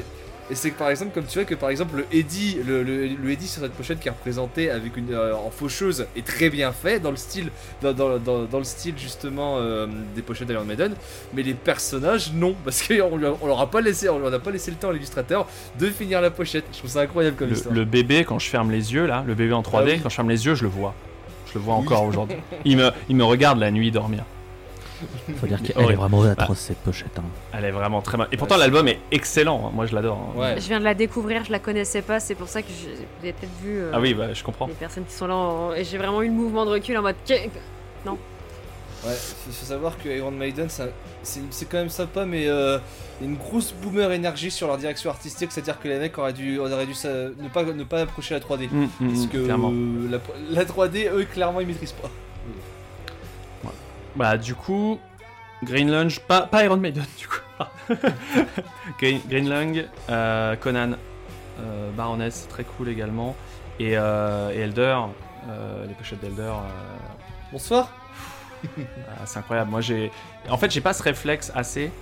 euh, d'aller vraiment chercher aussi les artistes qui font les pochettes. Pourtant, je suis graphiste, je devrais foncer et regarder. euh, et euh, Elder, c'est un des rares euh, illustrateurs où j'ai été regarder les pochettes parce que je sais plus quel album c'était, celui où il y, y a des fioles qui se créent une, une texture, je, je me rappelle plus le, nom de l'album. Golden Silver, voilà. C'est l'album Golden Silver, tu vois. Euh, il est Qui fait- juste superbe. Enfin, il y a plein de choses Qui que fait- j'aime énormément dans, dans cette pochette. Enfin, la- Qui la- fait d'ailleurs partie, euh, qui fait d'ailleurs partie d'un tout, puisque c'est sorti chez les Postwax Records, un abonnement annuel euh, c'est fait par le label Blues Funeral Recordings, et euh, chaque pochette, chaque pochette a ce style. Mm. Euh, C'est euh, Martin Ah. Storen, je crois, un truc comme ça qui s'appelle. Ouais, euh, en fait, toutes ça. les sorties, il y avait eu du Bess Vargelsen, il y avait eu euh, le super groupe de Stoner, euh, dont j'ai oublié le nom, qui est pas si bon. Big Scenic, Big Scenic, Big Scenic Ouais, Power, voilà. avec des mecs euh, de Fu Manchu et de. Oh. Et en fait, ouais, il y avait toutes les sorties avaient la même euh, charte graphique. Du coup, ce qui fait qu'Adre et moi, on n'a pas du tout craqué pour la deuxième mouture des post-wax qui doit arriver plus tard dans l'année avec euh, des groupes plutôt très intéressants, dont Reason. Bien, bien hâte de savoir ce qu'ils ce qu'ils ont foutu. Je crois qu'ils ont fait un, ah oui, ils ont fait un split avec Venom Sabati, c'est-à-dire deux des groupes qui, que je worship beaucoup. Euh, donc, euh, donc très content, euh, très content des post-wax. euh, Voilà. ça va être très très très très cool. Mais, du- mais, mais du coup, enfin, toi t'as cité plein de pochettes, etc. Est-ce que c'est juste des personnes où tu fais ok c'est super cool ou est-ce que c'est des personnes où tu te dis putain j'aimerais vraiment bosser avec eux et faire un truc avec eux? Parce que c'est- quand même deux approches différentes. Il y a peut-être des artistes où Mm. t'aimerais bosser avec eux parce qu'ils ont une idée, même si c'est peut-être pas ce qui te touche à 100% dans ce qu'ils ont fait, tu vois. Dans le sens. euh, euh, quand tu dis artiste, tu veux dire les groupes Non, les, les, les, les- ceux qui font les, pochettes, les artistes, les, les Ah, euh, artistes dans ce sens-là, oui, c'est vrai que c'est on parlait de musiciens. Ok. Euh, ok, ok. Euh, bah, clairement, euh, le gars qui s'occupe des pochettes de Conan et qui a fait aussi des pochettes pour un groupe qui s'appelle euh, un groupe de sludge qui s'appelle Herder aussi, qui était également au Desert Fest 2014. Donc comme quoi, il y a vraiment toute ma, tout- tout- tous mes goûts sont basés sur sur ce festival. Euh, mais c'est un groupe qui alors qui a splitté depuis que, que j'aimais euh, beaucoup, très très très hardcore un peu dans, dans, dans son approche du sludge, mais euh, très très cool. Et euh, typiquement, cet illustrateur-là, que j'ai plus en tête le nom, hein, euh, j'aimerais savoir faire ce qu'il fait, en l'occurrence. J'aimerais être au niveau d'un mec qui fait les pochettes de Conan. Mhm. parce que Je trouve que c'est très très cool. Autant euh, des gens avec qui j'aimerais bosser, effectivement, le euh, The Gold and Silver de Elder, euh, clairement, c'est quelqu'un que ouais, j'aimerais voir et dire comment tu bosses. Sachant, pour préciser, si tu veux citer d'autres personnes qui font pas forcément de la pochette d'album, tu peux, genre des, gens- des gens. euh, mais, Ah. et, et- et- et même, euh, même des peintres qui ne sont plus de notre monde, genre lors du premier épisode, euh, Mathias qui- qu'on a reçu, il nous dit bah, j'aurais bien voulu faire un truc avec Dali. Bon, bah Dali, euh, voilà. hein, euh, Ah, c'est un peu. clean, voilà, on lui a dit euh, c'est un peu compliqué, il est un peu overbooké en ce moment. Bon, euh, voilà. Ouais. Mais toi, c'est vraiment si t'as des, des, des gens qui te viennent en tête ou vraiment des des, des- personnes où tu dis putain, j'aimerais vraiment bosser avec eux ou faire un truc avec eux pour comprendre ou machin, n'hésite pas, voilà, balance, euh, voilà. Euh, je pense, alors là, si tu m'ouvres, euh, Alors, si t'ouvre. l'option. Ah oui. euh, oh. Hmm. Je, je n'ai pas, d'ailleurs, je n'avais pas vraiment précisé, mais il a effectivement les mains très douces. Oh, la scène. Est-ce que quelqu'un peut mettre du saxophone, s'il vous plaît? Ah bah Walter, elle en Non, mettra euh, le saxophone, y a pas de problème. Si tu me, si tu me proposes des artistes euh, qui ne sont pas de ce monde, euh, moi je te Rembrandt. Hmm. Rembrandt, je, Rembrandt, je lui fais l'amour. Euh, Bon, donc Euh, le saxophone. les, les- les contrastes, euh, enfin les, les clairs obscurs, c'est vraiment un, un gros kick en peinture. Je sais absolument pas faire ça, mais euh, c'est vraiment des, des trucs que j'adore, euh, même jouer avec visuellement, euh, faire du graphisme dessus, et trucs comme ça. Et euh, limite dans euh, la même euh, vague, limite, c'est- c'est genre t'aimes bien Rembrandt? Ok, bah regarde José ou José, du coup, je sais pas, de Ribera. Genre de Ribera, c'est clair-obscur, mais c'est Rembrandt, et tu prends les contrastes sur Photoshop et tu, tu mets à fond. Et euh, c'est des, euh, c'est des peintures euh, extraordinaires, et je pense qu'il y a un gros potentiel de pochette d'album. Autant il y, a, il y a des artistes qui sont très très populaires dans certaines euh, scènes du métal, genre des, des peintures qui se sont récupérées euh, pour faire des pochettes avec. Euh, je suis étonné qu'il n'y en ait De pas la- plus, mais comme ça. Enfin, de, de, de de- Ribera, par exemple, soit pas plus récupéré. C'est Delacroix qui est beaucoup utilisé dans, euh, dans les pochettes là. mais- Ah ouais Ce bon vieux Eugène. Gégène, hein, comme on l'appelle, bien sûr. Donc ouais, si t'avais l'opportunité, Rembrandt, ce serait vraiment le... Ah, Rembrandt, c'est euh, un kiff, ouais. C'est vraiment euh, typiquement. euh, Alors, c'est pas du tout ce que je fais, mais c'est quelque chose que, que j'aime énormément. Et je suis pas assez difficile en peinture, mais ouais, si. euh, enfin, ça, ça beau être super beau, il y a plein de peintures qui vont pas me, Hmm. pas me, me marquer, hein, comme des groupes, hein, ça arrive. Mais les, ouais, les contrastes, c'est vraiment un truc qui. euh, c'est un gros kink. Mais du, du coup, voilà, on, on parlait euh, première partie de tout ce qui t'a amené à la BD, etc. Mais est-ce qu'il y a aussi des artistes qui sont pas forcément de l'univers de la BD qui ont aussi permis à ce que tu développes ton imaginaire et que tu te dises putain j'aimerais bien faire quelque chose autour du dessin et t'es parti dans le graphisme etc mais est-ce que il y a pu aussi avoir des- des rencontres qui ont fait que tu t'es dit putain j'aimerais vraiment bosser dans l'univers graphique au sens large parce que l'univers graphique voilà tu peux faire donc du dessin de bande dessinée du dessin autre que vraiment pour de la BD de la peinture euh, machin. enfin il y a plein de, trucs dans le graphisme est-ce que ça il y a pu avoir aussi une rencontre qui t'est dit ok c'est vraiment je veux développer de l'univers graphique vraiment au sens large ou c'est vraiment BD BD BD vraiment au début? Euh, Je pense que c'était à 95% BD. Euh, de toute façon, la BD c'était un peu le seul truc auquel j'avais accès, et- étant euh, voilà, euh, ayant habité dans un village de 60 habitants. Vraiment, genre, le cinéma déjà c'était cool, il était à une demi-heure de route, tu vois, donc le cinéma c'était quand on allait sortir ciné, c'était un peu la fête. Donc j'ai pas eu accès forcément à, à des musées ou des trucs. Et Internet, pourtant, c'est arrivé assez vite, mais je pense pas que j'ai énormément d'autres influences que la BD à la base. C'est plus en école de graphisme plus tard qu'il il y a des trucs qui sont ouverts, quoi. Euh, J'allais. ça, ça va être la blague. Euh, je pense que 95% de BD, et enfant, il y a eu 5% de plantu. Mais Planteux il y a une époque c'était bien hein je veux dire Fin de la blague. Mort noyé, euh, la fin d'une grande aventure. euh, salut mon pote. Euh, je- évidemment, j'aime beaucoup moins ce qu'il fait maintenant, mais moi, c'était pas mal dessin de presse, bizarrement. Euh, le chat aussi, de Oui. J'aimais beaucoup. Ouais. quand j'étais gosse. Alors, je comprenais pas toutes les blagues, hein, clairement. Et Plantu, c'est pareil. J'avais un, un best-of de, de dessins. Euh, euh, bah, du monde euh, à l'époque, enfin voilà, tu, tu comprends pas trop les bails politiques, Euh, mais euh, ouais, je me suis pas mal inspiré de ça. Après, en, école supérieure, euh, effectivement, j'ai eu, comme je disais, beaucoup plus accès à, plein plein d'au- d'autres styles différents. Et autant, c'est vrai que je disais tout à l'heure, euh, j'ai fait de l'école de graphisme parce que bah, la BD, tu sais que ça paye pas et donc faut trouver un vrai taf. hein. Euh, euh, c'est ce que les gens pensent, mais en vrai, quand t'es gosse, tu sais déjà, tu déjà très jeune, tu, tu réfléchis, tu fais ok, ça c'est un plan foireux. Euh, les parents de toute façon me laisseront pas faire, Euh, donc je vais aller vers un truc un peu sérieux, tu vois, genre où ils vont se dire ok, il aura de l'argent là. il va gagner de l'argent. Donc, euh, il, il, va pas, il va pas nous, nous, faire chier. Et, et du coup, c'est en école de graphisme, en étant voilà, mis en contact avec des trucs différents, que là, le graphisme vraiment a, commencé à m'intéresser.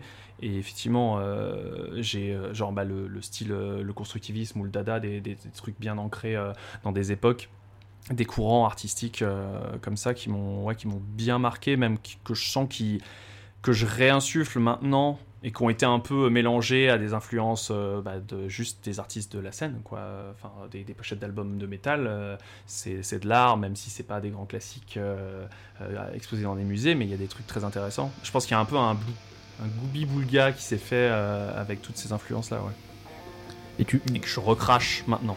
Mais du coup, tu, tu parlais du, Jourdain, du, du, dessin de presse, non pas du Jourdain de presse, ce qui ne veut rien dire, mais euh, du dessin de presse. Du bourdin de presse. Répondez, monsieur Marc, répondez, vous êtes sur BFM, répondez, les Français veulent savoir. Pourquoi avez-vous détourné de l'argent, monsieur? Répondez. Non, pas du tout. Mais, mais, le saxophone, ça me donne à la tête. aïe, aïe, aïe. Non mais tu vas arrêter avec les ça. saxophones. ça suffit maintenant. Non mais par contre du coup pour le, dessin de presse, est-ce que si jamais il y a un journal dont tu te sens proche bien évidemment euh, niveau des idéologies, je me doute bien que si le Figaro t'approche, tu seras peut-être pas forcément tenté de dessiner pour eux, mais oui mais j'aime l'argent. Ah, bon bah, ça va. tu parles à, tu, là, là, tu parles à tes auditeurs de droite donc ça va c'est bon tu peux. Euh. Non mais voilà plus sérieusement s'il y a un journal avec lequel voilà t'es en accord avec euh, avec les idéologies un minimum quand même pour que tu te sentes pas trahi et qui te proposerait du coup de devenir dessinateur pour leur journal de manière régulière, est-ce que c'est quelque chose qui pourrait te tenter ou t'es bien dans la situation dans laquelle t'es et ce serait peut-être un trop gros risque de basculer dans cette, euh, je, pense que c'est un gros risque. Euh, c'est quelque chose auquel je, enfin, souvent quand Plantu fait un dessin à chier, euh, ce qui est assez courant. Ah oui, maintenant, oui. Euh, à chaque fois, je dis non, mais franchement, le monde, je les tag sur Twitter, je dis, le monde, enfin, je, voilà mon book. embauche chez moi, au bout d'un moment, c'est gênant. Enfin voilà. en vrai, je dis ça pour déconner, mais si un jour ils répondent, je, je, serais un peu genre, ah, non, mais en fait, je me sens pas de faire un truc aussi balèze. Enfin, sans aller jusque le monde, enfin, le monde déjà de je suis peut-être pas en accord politiquement, ça me plairait plus d'être un, un, journal un peu plus à, gauche. Et est-ce qu'il en euh, existe encore maintenant? C'est un autre débat. Euh, voilà, c'est compliqué. Du coup, en fait, la question ne se pose pas parce qu'il n'y aurait pas un journal euh, de gauche qui pourrait me, me proposer ça. Mais non, c'est un taf qui est extrêmement difficile. Je me moque de Plantu, mais parce que bon, il a aussi une baisse de qualité et, aussi on n'est plus en accord politiquement. Mais Plantu, Plantu, pardon ça reste un taf super dur euh, de réussir à trouver euh, un bon mot, euh, de, choisir la bonne chose à dire, de faire rire, mais parfois savoir aussi se retenir et dire bah, en fait c'est pas drôle. Enfin, ça c'est quelque chose que je regrette beaucoup sur des trucs comme Charlie Hebdo ont pu nous faire. ou même Coco ces derniers temps, qui nous a fait des, trucs un peu lesbophobes, des trucs comme ça, on est là, de faire ah, c'est dommage. Enfin, tu sais, t'es pas obligé de faire tout le temps de l'humour parce que des fois, bah, c'est pas pertinent sur des trucs graves. Et c'est. Je râle souvent sur le dessin de presse, euh, parfois sur Twitter, et en même temps, euh, je sais que c'est un taf ouais, très, très, très, très exigeant.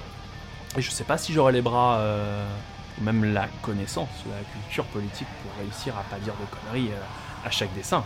S'il faut bien le dire, c'est c'est très très belle. Je pense que je l'accepterai pas. Surtout parce qu'après, vous allez me bolosser sur Twitter. Comme moi, je le faisais avant avec Jamais. Mais, même sans parler forcément d'un grand journal euh, généraliste, si jamais, euh, je dis n'importe quoi, hein, euh, Noise ou je sais pas, Rockard ou, ou tu vois, te propose un, un, poste qui du coup pourrait te permettre de faire vraiment, je sais pas, une page de BD mensuelle ou un dessin ou un machin qui pourrait, voilà, qui pourrait te faire plaisir. Est-ce que là, aussi, aussi tu te dirais c'est trop, je pourrais pas Ou est-ce que là, du coup, comme c'est un autre contexte qu'un journal euh, vraiment généraliste, etc., tu pourrais te dire c'est plus tentant euh, Ouais, ouais, clairement, ça serait un peu plus. Euh, ça, ça, me donne très bien, ouais, ça c'est clair. Après, voilà, faut, voilà, faut que je prenne du temps pour mm. ça, etc. ça serait régulièrement. enfin, je veux dire, c'est une publication régulière, donc il faut, voilà, il faut tenir le rythme, mais si, ce serait déjà un peu plus. Euh, je me sens déjà un peu plus à mon aise euh, dans, ces univers-là, quoi, c'est clair. Et du coup, pour revenir sur ton personnage principal, phare, enfin le personnage, je veux dire, ton univers phare qui est le petit métal illustré, on sait qu'au moment de, l'enregistrement, hein, on sait que tu es en pleine réflexion pour justement changer parce que c'est comme ça que tu te nommes sur les réseaux sociaux. On sait que c'est voilà, c'est comme ça que les gens te connaissent, mais on sait que tu as une envie aussi entre guillemets de redevenir Marc parce que c'est vrai que les gens ont peut-être tendance à oublier que tu n'es pas le petit métalleux mais que tu es Marc qui le dessine. Et du Mhm. coup, pour nous, pour euh, nous, on s'en rend pas forcément compte parce qu'on n'a pas créé l'univers où on, enfin voilà, on n'a pas besoin forcément de, de- de- de reprendre une identité par rapport à, à un truc qu'on a créé, mais on sait que voilà, sur les des fois les, les bandes dessinées, on devient la personne qu'on a créée, etc. À quel point c'est difficile à- à- en ce moment de, de, de, de te dire, il, il faut que j'arrive à faire comprendre que c'est qu'une part de ma vie et qu'en fait je suis quelqu'un qui fait d'autres choses et il faut pas que vous soyez surpris si je sors d'autres choses. À quel point c'est compliqué de peut-être de faire comprendre à des gens que bah, en fait le petit métalleux c'est un arc et que c'est pas euh, 100% de, de ce que Ouais. tu fais. Euh, bah, c'est effectivement un peu compliqué dans le sens où tu. euh, c'est vrai que je me suis construit toute ma commune là-dessus. Donc il y a aussi. euh, tu te crées un peu des barrières. Dans le sens où tu te dis, bah, les gens ils m'attendent là-dessus et pas sur autre chose. Donc tu peux être un peu frileux à vouloir euh, voilà, sortir de, ce cadre euh, qui est euh, le petit métal illustré. Après, ça m'est arrivé, voilà, comme sur la commune, sur le, le, voilà, le comics un peu super-héros, extrême gauche, sur le, le truc que j'ai fait sur la commune de Paris. C'était ce genre de moment où je fais une sortie de route et je me dis, bah, aujourd'hui je suis un peu plus à l'aise avec ça. Je me dis, bah, je balance, de toute façon c'est fait. S'ils aiment pas, tant pis. Il y aura peut-être moins de réactions, effectivement. Il y aura moins de partages, il y aura moins de likes, il y aura moins de commentaires que sur un truc euh, pour lequel on m'attend. Euh, mais des fois, j'ai des surprises euh, où, j'ai envie de faire un truc, voilà, pas métal spécialement, juste dessiner un truc débile ou un petit strip sur l'anxiété, genre que j'ai posté il y a quelques jours là, où je me suis dit, bah vas-y, balance. J'ai envie de dessiner autre chose, j'ai envie de gribouiller et finalement, ça devient un truc assez sympa pour être posté, donc je le poste. Et j'apprends à lâcher prise là-dessus, effectivement. À me dire, euh, bah c'est aussi ça. Alors sur Facebook, ça n'a pas pris, par exemple, parce que, euh, parce que Facebook, c'est- un réseau social de merde aussi. Mais, euh, mais sur Twitter, par exemple, ça a été énormément repartagé parce que j'ai une, j'ai j'ai beaucoup une communauté de bien plus dépressifs probablement sur Facebook, j'en sais rien. Mais je pense qu'il y a, un- voilà, c'est pas les mêmes publics aussi, et je pense que le fait d'être sur plusieurs réseaux sociaux à la fois, j'ose plus poster, et je sais qu'à un endroit ça prendra, un endroit non, euh, et c'est pas grave. Euh, je suis de plus en plus sur du lâcher prise en mode bah je fais ce que je veux et euh, tant pis si les gens like pas, même si ça fait plaisir, évidemment. Après pour le changement de nom, je suis toujours en réflexion intense parce que je me dis mais en fait euh, euh, il y a pas longtemps j'ai pris j'ai fait des prises de position sur euh, voilà des, violences sexistes et sexuelles dans la scène métal enfin plutôt punk en l'occurrence mais avec l'histoire de Rage Tour et l'article Mediapart. Et en fait les gens me retaguaient en disant bah allez voir le trade ou allez voir les stories de Petit Métalleux. Et en fait à force de l'entendre j'étais en train de me dire mais en fait ouais, c'est vrai que les gens me m'appellent Petit Métalleux alors que pour moi c'est plus le blog qui s'appelle comme ça le Petit Métalleux illustré euh, c'était un peu mon personnage puis finalement euh, c'est devenu euh, j'ai diversifié le nom de personnage donc il y en a plus maintenant. Pour moi c'est un nom qui est plus rattaché à, grand chose en même temps et enfin c'est un mot qui n'est plus rattaché c'est un nom qui n'est plus rattaché à grand chose et en même temps c'est quand même comme ça que les gens me désignent donc je suis plus entre quatre chaises. Effectivement. Et je suis toujours en train de me demander si je change de nom si je me fais appeler effectivement par un nom d'ar- d'artiste ou euh, ou je le simplifie ou c'est toujours en réflexion c'est toujours en réflexion Euh, bon, alors on a dérivé de ce qu'il y avait à la base, mais si j'ai les questions. Ah, non, non, non, mais c'est moi qui pose les questions, donc évidemment, si j'avais pas envie qu'on dérive, je t'aurais juste demandé Monolord ou Yob, mais bon. mais du coup, non, mais ça, je te la poserai après. Mais réfléchis. Mais euh, du coup, mais en, en vrai, non, j'ai une question pour rester sur l'univers du, du dessin.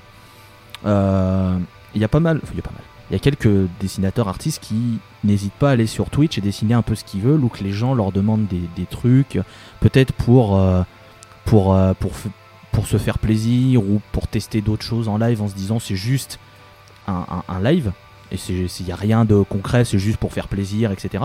Est-ce que toi, tu t'es dit un jour pourquoi pas euh, tenter, vu que tu as une petite communauté qui te suit, qui pourrait être intéressée, de dire tiens, bah, je dessine en live, venez, on discute juste, je dessine des trucs, c'est juste pour te faire une sorte de, de, bulle en mode on s'en fout, je dessine, on discute, on machin, on truc, qui pourrait être une petite extension entre guillemets de, ça où t'as- pas du tout le temps, l'envie de partir sur ce, sur ce truc-là En fait, euh, la chaîne Twitch, elle est un peu à l'arrêt depuis un moment. Et je m'en suis plus servi pour me motiver, euh, essayer de garder, en, me disant, euh, il faudrait que je dessine, il faudrait que je fasse un strip pour ce mois-ci, il faut que j'en fais un par mois, enfin j'essaie de m'y tenir. Et du coup, je me dis, bah il faut que, euh, il faut que je me motive, donc je vais mettre sur Twitch, parce que sur Twitch, genre, au bout de 5 minutes, si j'ai la flemme, euh, je peux pas juste checker Facebook et Twitter, j'ai des gens qui me regardent, tu vois. Donc, je, je suis obligé, je peux pas lancer un film Netflix, euh, j'ai- une responsabilité, j'ai un public qui me regarde. Euh, et du coup, t'es obligé de t'y tenir et ça me force à bosser. Et c'est un peu pour me pousser au cul que j'ai lancé la chaîne Twitch un peu.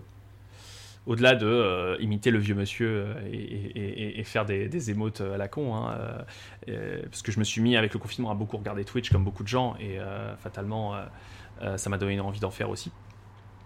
Euh, j'ai découvert beaucoup d'artistes et de potes qui en faisaient aussi, et du coup, ça m'a donné des idées, effectivement.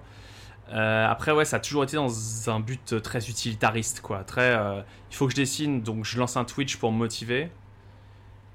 Et en même temps, ça m'est arrivé de faire des lives Insta où les gens, je leur disais, bah tiens, donnez-moi des idées de tatouages pourris, tu vois, donnez-moi des trucs à dessiner, et je le faisais. Ou des FAQ, tu vois, posez-moi des questions et je vous réponds avec un dessin. Mais oui, ça pourrait, effectivement, comme tu le dis, être intéressant de faire des trucs un peu plus euh, lâcher prise sur, euh, sur Twitch, mais c'est vrai que je suis tellement dans, dans une optique peut-être un peu trop euh, rentabilité. Euh, J'ai pas beaucoup de temps libre, donc il faut que je le- je le- je le- je l'investisse dans ça. Et si je fais autre chose, ça va être gâché.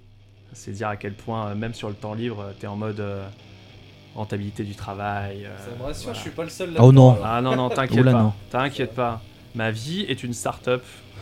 Ah oui, ma vie, est, ma vie est une start-up et mes soirées ne sont faites que de, que de remords quand je vois que je n'ai pas fait ce que je, je n'ai pas fait de projet. Je ça. vis, je vis là-dedans. euh, J'essaie de lâcher prise là-dessus, mais c'est très difficile de, de déconstruire ça. Ah ouais. Ouais, ouais. Je, euh, Voilà. Ah. Ça va, vous, Ah, sinon, les Ah, auditeurs euh, C'est un euh, bon mot de la fin. hein, euh. C'est où? Il y a, il y a des trucs qui sonnent dans le four de ma porte, c'est faut que j'y aille. Hein, enfin, Non voilà. mais euh, je comprends tout ce que tu as dit. Enfin, je, je vis, je comprends le, le- le côté euh, temps libre, machin, euh, le remords qui te vient. Le... Je comprends. Pas de problème. Il y a pas de souci. on fait comme ça. Hein. Et- et, On euh, comprend tous ici, je crois ouais, vraiment. clair, on hein. est tous euh, un peu la même bande de gens qui. Voilà quoi. Des fois, on sait qu'il faut qu'on se lance dans un truc, mais on n'arrive pas pour euh, X ou Y raison, et après on se sent mal parce qu'on l'a pas fait. Alors que c'est important de prendre du temps pour soi, et ok, on n'avance pas dans nos projets, mais des fois ça peut faire du bien de ne rien faire. Exactement. Oui, je me ouais. rassure. Non, la glande, Oui. la glande, il faut apprendre à glander. Il faut Faut apprendre à apprendre à glander. glander, surtout en cette période où on est, on commence un peu à s'en sortir, mais c'est pas encore tiré. Mais c'est vrai que pendant les confinements, machin, euh, je sais que perso, je me suis sentie très mal à beaucoup de moments à ne rien faire, regarder des films, euh, écrire des trucs, tout ça, ou justement au contraire juste lire et être en mode, mais je pourrais travailler sur des trucs perso, machin, mais. Mais non, ça, ça fait, c'est hyper important, ça fait du bien Ouais. au final. Il le faut. De jouer à Doom, de se lancer un, un petit Isaac. Parce que je me suis Aïe aïe aïe aïe aïe aïe. Ah Quelle erreur Bah bon courage. Si jamais t'as besoin. Eh hein, ben, nous, voulons- là. nous voulons, euh, pour, on du vous dire, moral. on est très triste de la, de- du départ de Marc dans une autre vie. Oui. C'est- Ah C'était. bah là, Bon, petite dernière question, euh, j'espère que tu y réfléchis. Yob ou Monolord? J'avais prévenu Oh, là, j'ai- Je t'ai dit réfléchis, je te le pose après. Ah oui, oui. Ah ouais, c'est vrai. Non, c'est vrai. Il a prévu, il sait faire. C'est là, euh, c'est Alors, euh, Monolord. Parce que j'en écoute euh, plus, plus régulièrement que Yob. C'est dur comme choix, mais, euh, mais Monolord, je m'y tiens. Franchement, même moi, Monolord, je commence à bien apprécier. Et on peut, on peut remettre ça à côté de mes propos dans La scène, épisode 6. Monolord, maintenant, j'apprécie. Et oui, Euh. Walter du passé. Et oui, Walter du passé. Moi, c'est vrai que moi, j'aurais été encore plus fort que toi. J'aurais posé la question Empress Rising ou Marrow. Et là, et là par contre, je sais pas choisir. Ouh. Oh le, oh, le Ah, moi, regard je sais pas choisir, moi. ah, moi, je sais pas choisir. T'as vu Oh, mon le regard C'est effacé là. Ah oui, là. I have, I have no fear. Maro ou euh, Empress Rising, I have one fear. Ah, là, là, très- T'as posé ta question très clairement, les yeux sont ouverts en mode Oh là Oh là là Ça, il y a eu un freeze frame. Oui, c'est C'est moi. comme choisir Bah, entre vous voulez- euh, ta voulez mère et ton savoir père, quoi. Ma mère, direct. Oui, non, mais- ah bah oui, là, bon. euh, mauvais, mauvais truc. Oui, il y a des Non, mais moi aussi, ma mère d'abord aussi. Non, mais- non, mais oui. Mais je sais, mais je taquine. Donc Oui. Maro, du coup. Ah non, mais non, Oh, non. Ah ouais, non, c'est con. Non, en vrai, je crois que. Non, en vrai, en vrai moi ça va, hein. ce serait Maro, hein, vraiment. Ah, je pense ouais, que c'est mais, marrant euh, moi aussi. Hein. Même Press Rising. Moi, c'est Impress Rising, mais. euh, Ah, c'est C'est pas, pas ce le même Ah, c'est a pas le même mood. C'est pas le C'est même. vrai, c'est Ah pas non, le même mood, non, non. mais euh, un de ces quatre, t'en fais pas quand il fera, quand il un soir, un soir d'automne quand il pleut, t'écoutes Malo, t'es bien. Bon, ouais. c'est ça le truc. Tu C'est- l'as fait euh, bugger, putain. En fait, c'est, en fait, ce n'est pas comparable. C'est, euh, Oui, tu- c'est vrai que les deux sont tu, pas tu- comparables. tu veux euh, des lasagnes faites par ta tati ou une, une, une glace euh, euh, caramel beurre salé euh, spéculoos, tu vois. Je suis là, je fais, mais les deux sont Bon, géniaux, bah, euh, mais euh, c'est pas la même partie du hein. repas, quoi. C'est vrai. Non mais c'est vrai qu'au final, c'est juste que j'ai j'ai taunté en prenant les deux gros classiques de chaque groupe, mais. Ah, je, t'a- je t'aurais presque dit Adrift in the Ocean, mais c'est parce que je suis vraiment euh, ouais, pour Yob. C'est vraiment un- une chanson qui est incroyable. Après, euh, ce qui pourrait être marrant, ce serait de demander à, à Dretelcore Gemini ou Sanctuary, mais. euh, Sanctuary. J'ai pas Oh, bah, aucun, choix, aucun choix possible. c'est sur Elder. euh, euh, j'ai- C'est sur Elder. Je sais pas si tu es euh, un gros fan d'Elder, euh, Marc. Euh, J'en ai écouté, mais j'ai absolument pas retenu euh, de Bon. titres en particulier. Tu vois, c'est des, albums que j'ai écoutés d'une traite et que j'ai bien kiffé. Hein. Je pense Mm. même m'être fait tout la disco pendant un temps. Enfin, tu sais, tu Ouais. te fais une session. Vas-y, Elder, beaucoup de gens en parlent. Euh, Tu disco. écoutons. Ça. Et euh, je me suis fait tout, mais euh, j'ai grave kiffé, mais j'ai pas retenu.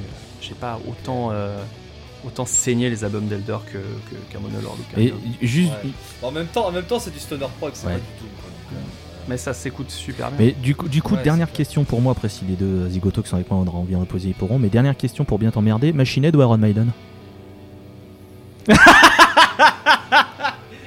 Bah, Je choisis la reprise de Machine Head, euh, la reprise Ah, de Hello by the Name de ah Iron ouais, Maiden ouais, par Machine Head. design name qui est vachement cool en vrai. Par euh, voilà, le meilleur des deux Bien vu. Reprendre du, reprendre du Maiden, c'est compliqué, mais Chine de l'a bien. Ah, c'est, elle est incroyable. Celle-là et euh, All in the Sky euh, de Machine Head repris euh, de Black Sabbath, c'est, euh, c'est aussi un must. Elle est incroyable. Est-ce que vous avez des questions, euh, Walter et Dre, ou est-ce que je peux faire la conclue? Non, moi je réfléchissais à si on me posait la question, genre euh, tel truc ou tel truc, euh, où, où je galérerais vraiment, et je pense que ce serait genre entre les deux premiers albums de Slipknot. Ah, le premier? Non, le deuxième. préfère euh, Iowa. c'est Trop bien. hein. J'ai fait une chronique dessus quand même. euh, c'est donc, vrai. euh, Moi, j'ai pas trop écouté Iowa. je- le premier, par contre, je l'ai Ah saigné. là là euh, là là. saigné. Bah, les Larsen, les. Voilà, Bah oui. c'est tout ça. Non, mais enfin, je faisais la réflexion, c'est tout. Non, j'ai aucune autre question. Je pense que je pense qu'on a bien, euh, on a Pareil. bien, euh, bien, bien, bien euh, potassé. euh, C'était, ultra cool, euh, une- vraiment. c'était vraiment une discussion super intéressante. Je, je Ouais. Super longue longue ça aussi. parce que je me dis, je- là, on en est à 2h45. Ouais. Bah, c'est- avec les. Oh, ça fera comme trois ça, heures, en hein. tout cas. Avec les avec avec les cuts, ouais, ça va faire un petit 3 heures. ouais, Mais-. Franchement, euh, si vous écoutez jusque là, mais, Mais de toute façon, les ba- beaucoup, non mais euh, en, vrai, les, en, en vrai, les backstage de toute façon sont pas, c'est pas fait pour écouter. Enfin, vous pouvez l'écouter un bloc, mais c'est vraiment, on, on fait des parties comme ça. Vous pouvez vous faire une partie tranquille. Vous savez que de toute façon, les coupures, c'est les morceaux. Donc comme ça, vous Ouais. êtes tranquille. Il y a, y a pas, y a, y a pas de souci. Vous pouvez vous faire tranquille, euh, morceau par morceau. euh, ce sera parfait. Euh, du coup, bah, je vais faire la, la conclusion de, de l'épisode. Donc déjà remercier Dre et Walter d'avoir été là. Oui, bah oui. Oh, mais euh, merci surtout Marc euh, d'avoir. euh, ouais, surtout là, euh, Ça fait super plaisir de t'avoir, arriver, vraiment. Bah, clairement. Écoutez, c'était. J'ai fait genre, mais j'ai fait ma fangirl. Hein. J'étais en mode fangirl quand même quand on s'est dit, oh, allez, vas-y, on va l'inviter. J'étais- J'adore ce que tu J'adore ce que tu fais, je peux avoir une dédicace à quand le tome 2 Tu connais Merzou Ah, c'est pas faux. Ah non, c'est pas, les mêmes- fans. Ah oui, non, attention, attention, ceux-là, euh, ceux-là, ça, va- ça- ce serait bien qu'ils se mettent un peu à jour sur. euh, Alors, eh, t'aimes bien Camelot aussi, Marc? Eh, toi aussi, t'as hâte de voir le film Eh, le gras, c'est la vie, hein Ouais, ouais. Il va se tirer. Allez, fais ta conclusion, Louis. Dis donc, Marc, t'es quand même vachement mature pour ton âge. Et euh,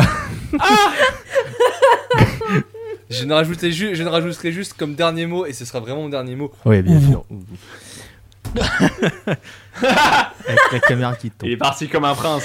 Il est parti comme un Non mais prince. du Voilà. coup, euh, évidemment, merci à Marc d'avoir euh, accepté notre invitation. Vous pourrez retrouver donc euh, Twitter, Instagram, Facebook, euh, son site, le petit, enfin son site, sa page, le Petit Métal Illustré, où il ne poste pas que du Petit Métal Illustré. Voilà, c'est. N'oubliez pas de vous abonner à mon OnlyFans également. Oh. Oh, c'est quoi le c'est- J'essaie de souvenir les Hmm, petits voir son gros pinceau. euh, Hmm. Tu veux voir tu une veux belle voir un beau stylet Le petit métalleux sur son OnlyFans. caché derrière sa tablette. J'adore faire. J'adore des gros traits. Parenthèse, il y a vraiment un nom, il y a vraiment un OnlyFans euh, dans mon Linktree, mais en fait, il, il renvoie vers euh, Rickroll. et du coup, et du coup, c'est adorable parce que des fois, les gens viennent me dire, euh, putain, je me suis fait baiser par ton OnlyFans. Et coup, je fais, du coup, t'as quand même cliqué. Du coup, tu veux. Je suis là, Du genre, coup, tu veux.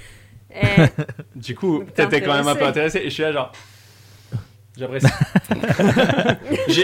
Ça m'a fait rire. J'ai prank et en même temps, un petit peu flatté. Ça fait plaisir. Donc, euh, n'hésitez pas à suivre tout ce qu'il fait. Si vous aimez donc le, le black metal, euh, le bon black metal, hein, c'est-à-dire euh, pas le nazi. hein.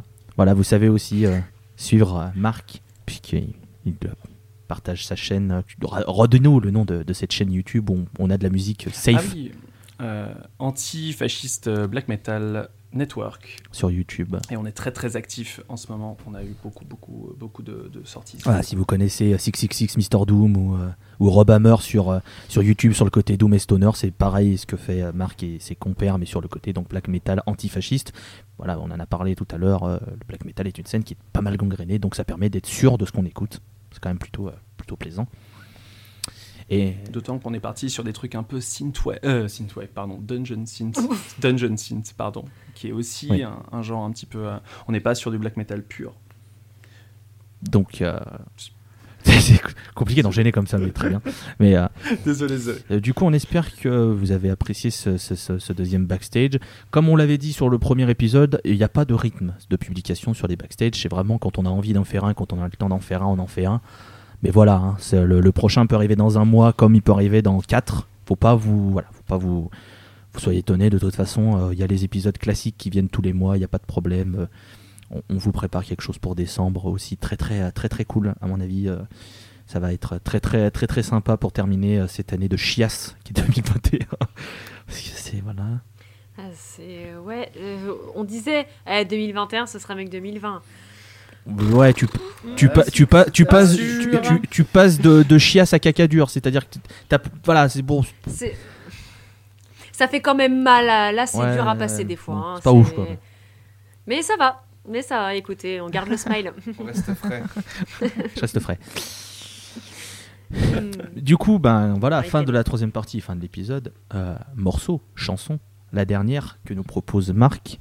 Et du coup, quelle sera cette, euh, cette chanson, cher Marc euh, c'est une chanson du groupe Ragana, qui est un groupe de Black Doom. Mais je vous ai évidemment sélectionné euh, la chanson la plus Doom que j'ai pu trouver et qui tenait dans, dans le temps imparti. Et c'est un groupe, euh, c'est un duo de meufs de Auckland qui sont euh, anarcho-féministes, queer, euh, et qui sont vraiment adorables. D'ailleurs, euh, m'ont envoyé un t-shirt gratos juste parce que je force à mort avec leur groupe. Euh, et elles sont vraiment très très cool. Et voilà, la chanson c'est Wash Away, c'est extrait de leur troisième album. Du coup, on s'écoute ça tout de suite.